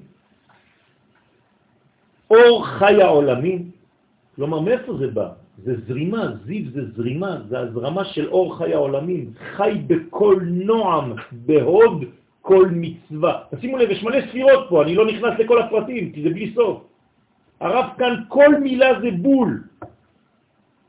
הוא אומר שבעצם האותיות חייבות לעבוד דרך ספירת ההוד, עוד מעט אנחנו נראה את זה באותיות עצמן בעזרת השם. תכף בגישתנו למצווה, הנה עכשיו אני דמיינתי לכם בדמיון מודרך, איך אני ניגש למצוות הקידוש, לעשותה, כמו שאני עכשיו הולך לעשות אותה, מה קורה? מתגדלות כל האותיות החיות שבמהותנו, כלומר האותיות של הנשמה שלי, אנו מתגדלים ומתגברים, אני הופך להיות גדול, גיבור, כלומר אני צריך לראות את האות שלי בגדול, את האותיות שלי בגדול, כלומר מעולם הבינה, בשורש נשמתי. מתעצמים באור חיים, כלומר כשהם עכשיו בעולם הבינה, מה הם מקבלות משם האותיות? עוד יותר חיים, כי הם עכשיו עלו למקום שכולם אותיות, אז אומרים, וואלה, סוף סוף אנשים מהצורה שלנו, כמונו, אותיות, והוויה עליונה. חוכמה, מפוארה ועשירה, עושר קודש עולמים ובאור תורה וזיו חוכמה. הכל, הכל מתגדל שם. בדיוק. אז אני הופך להיות בעצם, אני רואה איזה י' ענקית, ו' ענקית, א' ענקית, ל' ענקית, שמתחברת עם כל הגודל הזה של המקצוע. אתם מבינים מה קורה לבן אדם? הוא פשוט עוקר הרים אחרי זה.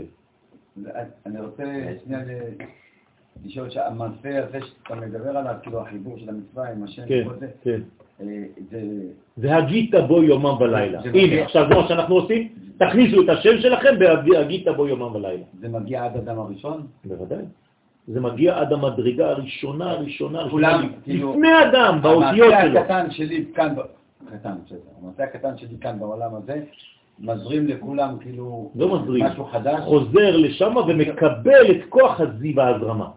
כלומר, אני לא זורם סתם איזה צינור קטנצ'יק, תקוע, אני- מרחיב את הצינור שלי, אני חוזר לשורש כל הצינורות. אני גורם לזרימה בצינור. נכון.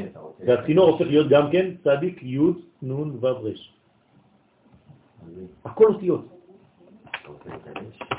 הבנתם עכשיו איך זה עובד?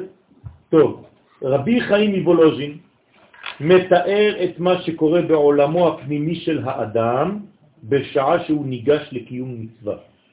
אכן קיים הבדל מהותי בין מי שניגש למצווה לבין מי שרק עושה אותה. ניגש זאת אומרת, יש לך גישה, הכנה למצווה, אתה לא סתם עושה מצוות. כלומר, אנחנו לא סתם עושה מצוות, אנחנו צריכים לגשת למצווה. יש כוונה. הנה, האדם הניגש של המצווה מפעיל את רצונו, ולעומתו מי שאינו ניגש אלא מקיים את המצווה בלבד, נמצא מחוץ למצווה כביכול. למרות שהוא עושה את המצווה, זה לא, זה לא אותו דבר. כשאתה ניגש למצווה, אתה והמצווה הופכים להיות אחד. זה לא שייך למנגנון ולמכלול. אתה כאילו זורם עכשיו בנהר, ועם הזרימה של הנהר אתה שוחה יחד איתו. הכל זורם. סליחה, מה הייתה השאלה? אמרתי שאי אפשר לאחר אף אחד לעשות מצווה. נכון. כאילו, צריך ל... אז יש, קודם כל, יש שלב ראשון. הילד לא יכול להבין את זה בשלב ראשון, נכון? שהוא מניח תפילין ביום הראשון של ההנחה. אני לא יכול להסביר לו את כל זה. לעתיד לבוא, כלומר כבר היום צריך להתחיל כבר. ילד בן 13 צריך כבר להבין את זה. אתה יכול לדבר איתו במונחים כאלה. איך כאילו, אפשר לנו כל הזמן בפייסבוק? זה נכון, אתה צריך, כן, זה על הפנים, פייסבוק. אז צריך לה- לה- להעביר את הדברים האלה. תעביר תכנים בפייסבוק. זהו. תעשה לייקים אמיתיים על זה החיים. לא. אני גם לא האמנתי כל כך בפייסבוק, אבל אני אגיד באמת שאני חושב שטעיתי. אני רואה שאני מעביר שיעור, יש לי 5,700 אנשים שמסתכלים על השיעור תוך יומיים. מה זה, אצטדיון כדורגל. הנה, מניו יורק היא רואה את השיעורים. וכולה עשית שתק. אני פעם נתתי שיעור למגרש כדורגל. איך 56 אלף אנשים, איך 5,600 אנשים, יש להם 20 אלף, 30 אלף, איפה תמצא דבר כזה? זה פשוט פלא פלאות, אז צריך להשתמש בזה בכיוונים טובים כמובן. לא. קיום המצווה בכוונה, כן? קיום המצווה בכוונה מחבר את האדם לבחינת העולם הבא. למה? כי המצווה מתחילה משם, שם זה היסוד של הצוות. העולם הבא, עולם האותיות, עלמא דעתה, עולם האותיות, אלא שברגע קיומה, עכשיו אני מוסיף לכם עוד משהו, מסתלק האור המקיף את האדם. מעניין? למה מסתלק האור המקיף בזמן שאני מקיים מצווה? ונגנז. כן, והוא הולך ונגנז, זה. למה? פירוש. מטבע הדברים, בשעת קיום המצווה היה אמור האדם להתחבר למדרגת העולם הבא בחוויה ברורה. אלא שההשגחה העליונה בחרה לסלק את האור הוודאי הזה מן האדם כדי להשאיר, כן, אותו בחוויית העולם הזה, דווקא יש פה טעויות, לא חשוב כתבתי את זה אתמול, בלילה, כדי להשאיר אותו בחוויה של העולם הזה דווקא, ולקיים את המצווה בבחירה חופשית. כי אם לא, הוא היה הופך להיות רובוט של המצווה. הוא היה נכנס וכבר לא מבין כלום. אז מה עושה הקדוש ברוך הוא? ברגע שהוא מקיים את המצווה, כאילו הקדוש ברוך הוא אומר לו, עכשיו שנכנסת, שם אני בורח. כדי שתעשה את המצווה בבחירה חופשית ולא רובוטית. פלא פלאות. בדיוק, בדיוק. בזמן קיום המצווה, בגלל שהאור המקיף הולך, מה בעצם מופיע? היצר הרע. לכן בזמנים שאתה דווקא עושה מצוות גדולות, היצר הרע גדל עוד יותר. מה קורה ליהודי חמש דקות לפני כניסת שבת? כן. בסדר. כן, לגבי אם מישהו עושה עבירות, כן. גם מקבל כוחות מהם? גם יש להם צירופים? כן. זאת אומרת, נניח, את כן. השם שלו בתוך צירוף של איסור. חס ושלום, כן? ואז מה? אז הוא בכלא. לא, השאלה אם זה משהו אמיתי או זה רק היעדר לא, לא, לא, לא, לא, לא, לא, לא. זה משהו אמיתי, חס ושלום, שנבנה בבניין שהוא מקבילה לבניין הקדושה. חס ושלום. זה לא רק לא, זה כן. נכון. נכון, יפה מאוד. זה לא רק לא, זה כן. זו מציאות פוזיטיבית של שלילה, חס ושלום. זה כן עם סימן מינוס לפני, זה בלעם. חס ושלום. אז על מנת לתקן את העבודה שלך זה אנטיתזה. זה נקרא לעומת הקדושה. והיכולת של בלעם... זה נקרא אדם בלי יעל. זה עולם בפני עצמו. יש אדם קדמון ואדם בלי יעל. ולכן צריך, בלי יעל זה בלי אפשרות לעלות, חס ושלום. צריך מאוד מאוד להיזהר. ונולדים מזה ילדים, תינוקות. כן, חס ושלום. שהתינוקות האלה דורשים מאבא אוכל. ולכן איך הוא יאכיל אותם? ועוד עבירות. כי הרי הם ניזונים רק מעבירות. עכשיו, ברגע שהולדת ילדים כאלה, אתה צריך להזין אותם. אז הם יגידו לך, אבא, תביא אוכל עוד מה, תחתור עוד פעם. אבל אני רוצה לעשות תשובה. לא, אז מה, אנחנו נמות? אז הוא מרחם על הילדים האלה שהם מצד הקליפה. אז הוא כל הזמן במנגנון של חטא. חס ושלום. לא פשוט בכלל. מה? אז לכן צריך לחתוך עם זה. צריך להפסיק עם המנגנון הזה, לא לפחד. להפוך את הדבר הזה, חי בלע ויקיענו. כל מה שבלעת בצורה כזאת, כן, הקדושה צריכה להחזיר את זה למקום של הקודש. תשנה מדרגה, תעשה תשובה מאהבה, ומה זה עושה? הופך זדונות לזכויות. זה בפסח, זה מים שלנו, שמחזירים את הכל אלינו. לא, מים שלנו זה לא שלנו, זה שלנו שישנו. בסדר? עכשיו, השם של הבן אדם זה איך שההורים שלו קראו לו? כן. ואם קראו לו שם שלו בשם? יפה. אז, אתה, אז לכן, לכן יש גם שם פנימי של הנשמה. מה ו- השם של הרשע? יש, קראו למישהו אחר, אני יודע. כן. אמן. מה, אבל אין דבר כזה. אמן. להם... אה, אמן, אמן. אתה צודק, אבל ברגע שיש תופעה והופעה של דבר כזה, אומרים לנו חכמים, אל תקרא לילדה בשם איזבלה. מה רע באיזבלה? ברגע שיש הופעה שלילית במציאות, כן, אתה לא צריך להיכנס למגרש הזה. חבל. אתה סתם נכנס לנזק. אפשר לנצח גם שם? אפשר, אבל זה לא... אל תיכנס לשם. אתה לא צריך להיכנס למאבקים כאלה, חד ושלום. זה כמו אנשים שחד ושלום, לא עלינו ולא עליכם, נותנים שמות של חייל שנהרג לבן שנולד. כן? עכשיו, זה לא חוסר כבוד, תיתן לו את זה בשם שני. אבל חד ושלום, כמה ראינו, כמה, כמה דברים כאלה, שזה כאילו מנגנון שחוזר, חד ושלום. למה אתה מעמיס על התינוק דברים שכבר יש להם משקל? אבל אם אני קורא לבן אדם משה, לא נבואה. היו הרבה? מושים לא כאלה זאת זה נקרא זאת אותה? שאלה. נכון, זו אותה שאלה. זו אותה שאלה, זאת זה נבואה. הבחירה החופשית. הבחירה החופשית. אז המדרגה, אני לא יודע מאיפה זה בא. עכשיו, תלוי איפה היו ההורים באותו מצב. אומרים שזה אמור להיות נבואה. אבל אם ההורים הם לא בגדר של נבואה, אלא בוחרים שמות, יכול להיות שגם השמות שהם יבחרו זה גם... גם כן. אם יבחרו, זה נכון. מבואה, כי זה התכונות שלו. נכון. אבל חייב. ברגע שאתה יודע כבר משהו, אתה כבר נזהר יותר. כלומר, אם כבר הכנתי אותך בשיעור, אתה תימנע יותר מלהיכנס בצורה חופשייה לדבר הזה. בסדר? זה הצוד של הלימוד. הלימוד קצת מרתיע.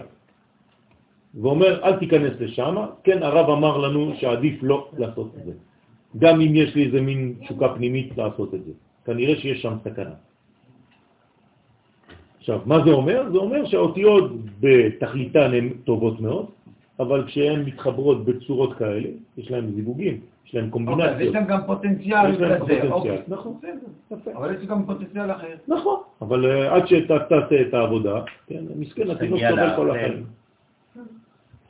הדרך עוד ארוכה. אז עכשיו האדם צריך להישאר בבחירה הזאת. אם כל פעם שהאדם היה מקיים מצווה, היה מתגלה אליו מיד האור הגנוז באותה מצווה, מה היה קורה? לא היה זה יכול להמשיך ולהתקדם בחייו, כי אז ברור שכל פעולותיו היו נעשות בצורה רובוטית, בלי בחירה. כי כל פעם שהייתי נכנס למנגנון הזה, הייתי כבר נשאב אליו, ולא הייתי כבר אדם. ברגע שאני נכנס למקום כזה, אני כבר לא בן אדם, כן או לא? כן או לא? כן. מאיפה אתם יודעים? יש לכם פסוק? יש לכם פסוק בתורה? יפה מאוד. ואהרון הכהן, הכהן הגדול, כשהיה נכנס לקודש הקודשים ביום הכיפורים, מה כתוב? ולא היה איש עמו. מה זה ולא היה איש עמו? הוא בעצמו לא היה איש. הוא כבר מפסיק להיות איש. לכן הוא כלל. הרי כשהוא נכנס, אני נכנס, ואתה, והיא, והוא, כולם נכנסים, אז הוא לא איש אחד. אז הוא מפסיק להיות איש פרטי. כלומר, שכשאני נמצא במדרגה של עולם הבא, מה אין לי יותר? בחירה חופשית. אדם שהוא נכנס לעולם הבא, הרי כשאנחנו נכנסים ומתקרבים עכשיו למנגנון של עולם הבא, זה מביאת המשיח, מה פחות ופחות יש לנו? בחירה חופשית. כי בעולם הבא אין בחירה חופשית כבר, כי הכל ברור. בעולם הזה שיש חושך, אז עדיין אתה לא יודע, אתה בספק. ככה לעשות ככה או לעשות ככה. אבל למעלה אין כבר בחירה. למה אנשים לא מתגיירים? למה לא מגיירים ללמוד המשיח? כשהמשיח כבר מתגלה, אני כבר לא מגייר. למה? כי, כולם יגידו, כן, עכשיו אני, אני גם רוצה. אה, עכשיו אתה רוצה. אה. חכם בלילה, עכשיו זה כבר בוקר. מה? אין לו בחירה. הוא לא עשה את זה מתוך בחירה. הוא רוצה להצטרף למשהו טוב. בסדר, אז זה כבר לא רוצה להצטרף. הוא כבר חייב.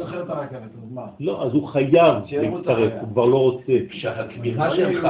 נכון. בסדר, בסדר. אז הוא יהיה... בסדר. אז הוא יהיה מה שהוא יהיה, בצורה שהוא יהיה. זאת אומרת, הוא לא... הוא חסר רק להיות יהודי. בוא נגיד ככה. אני לא עכשיו הולך לגייר אנשים, אבל מי שרוצה להתגייר, מתגייר עכשיו. לא היו מעולם כל כך הרבה גיורים כמו היום. מעולם. למה? כי כל האנשים בתת מודע מרגישים שזה הרגע האחרון. אתה יודע כמה בני נוח מתקשרים אלינו? אתה לא מבין. שבוע הבא יש לי שיעור עם בני נוח, בעזרת השם באינטרנט. דיברתי איתכם על 5,000, 6,000, עכשיו אתם יודעים כמה זה? תגידו מספרים. 300,000, 400,000. אתם לא מבינים. אתה מדבר באינטרנט, חבל שאתם לא... אני מדבר באינטרנט, יש לי מסך עכשיו מול העיניים, ועל המסך יש לי רק שאלות. אני לא רואה אף אחד, כן? אני רק מצלמה, מצלמת אותי, והם, תוך כדי זה שהם רואים את השיעור, הם כותבים לי שאלות. עכשיו, כמה שאלות יש? אתה לא מבין. כמו מטריק. אז מה אני עושה עכשיו? אני שולף שאלה אחת מתוך מאה אלף. ואני אומר, טוב, יש לי שאלה, כאילו, יש לי שאלה. אז אני לוקח אחת פתאום מה שצץ לי, אני לא יודע. מה אני יכול לעשות? אי אפשר כבר. אי אפשר כבר לעמוד בקצב. אבל זה לא אני, זה לא אני. זה, ברוך השם בנה את זה הרב שרקי. אז אתם, לא מבינים מה קורה בעולם, רבותיי, זה פשוט העולם במהפך גדול מאוד. זה נקרא שערה ומהפך רוחני, ככה ניבא הרב קוק. הוא אמר שתהיה שערה ומהפכה רוחנית. יש מהפכה גדולה בעולם, רבותיי. למה לא מקבלים עכשיו כן. עכשיו כן, אבל למה בעתיד לא? כי כבר הם לא רוצים, הם חייבים. כשאתה חייב במשהו, כבר לא, זה, לא, זה לא אותו עניין. כשאתה רוצה במשהו, זה כבר. מי מכריח אותם? המציאות. ברגע שהמציאות כל כך ברורה, זה מחייב. כתוב אצל מרדכי, וכל האלה מתייעדים כי נפל פחד. נכון. זה לא מתוך בחירה. זה כמו שפרעה, הכבידו את לב פרעה. כי המציאות שם הייתה כל כך חזקה, שאם לא הכביד אותו, לא היה לו בחירה חופשית. למה מתן תורה הראשון, כאילו מתן תורה, מחייב אותנו? מה זה כפה עליהם את ההר כגיגים? מה אתה חושב שהוא שם עליהם הר? עצם העובדה שהם ראו את האמת כל כך ברורה, זה הכפייה. אז מה קרה שם? הם מתו. למה? התרחקו, נכון? אתה יודע כמה הם ברחו? כמה קילומטרים הם ברחו? תגידו מספר, מהר סיני. אנשים לא יודעים את זה, כן? יש מדרשים, אף אחד לא קורא, מעניין. בהר סיני היינו עומדים תחת ההר, נכון? קדוש ברוך הוא בא, שורות, ברקים, שופרות, הכל מה שאתה רוצה. מה עושים האנשים? מרימים את זה ומתחילים. כמה? 12 קילומטר. ברחו מהר סיני. אתה יודע כמה זמן צריך לרוץ 12 קילומטר? אתה רק רץ, והקדוש ברוך הוא אומר לך, תחזור, תחזור, תחזור, לא, לא, עזוב אותי, ספר את האימנו, תנמוש. מה זה אומר? כדי להחזיר לעצמנו את הבחירה. זה הבריחה. טוב, לכן היה זה יכול להמשיך ולהתקדם בחייו, כי אז ברור שכל פעולותיו נעשות רובוטית בבחירה. לכן עשה עמנו הקדוש ברוך הוא טובה, וגנז את האור, עליו נאמר, כל ישראל יש להם חלק, איפה? כן. הבא. אני כתבתי בעולם הבא, זה לעולם הבא, סליחה. כלומר שכל אחד מאיתנו בונה את העולם הבא של עצמו דרך שליחת האורות הגנוזות, הגנוזים, בכל מצווה ומצווה שהוא מקיים. אבל למה, למה אתה היית? מה? למה אתה היית בבית? איפה? כי זה ככה כתוב, לעולם הבא, לא בעולם הבא. נכון, אבל אנחנו אומרים יש להם חלק תפילה. אתה צודק, אפשר אם הייתי אומר את זה מעצמי, אז הייתי אומר עם דגש בעולם הבא. אפשר לעשות שיעור כזה. שבת שלום ותודה רבה. כן. נכון, נכון, מושכני אחריך, נרוצה. הוא מביא. מה זה לא מביא? אין דבר כזה מביא או לא מביא. אין דבר כזה. תמיד יש, פשוט צריך לגלות את זה. לא, לא, תמיד יש. תמיד יש מצוות, צריך פשוט לשלוף אותם מההיעלם, מההסתר. בכל דבר אפשר לגלות מצווה. אין דבר כזה. אם לא, אז בן אדם יכול להגיע למצב כביכול ויגיד, הקדוש ברוך הוא לא שלחת לי אף פעם שום מצווה. מה?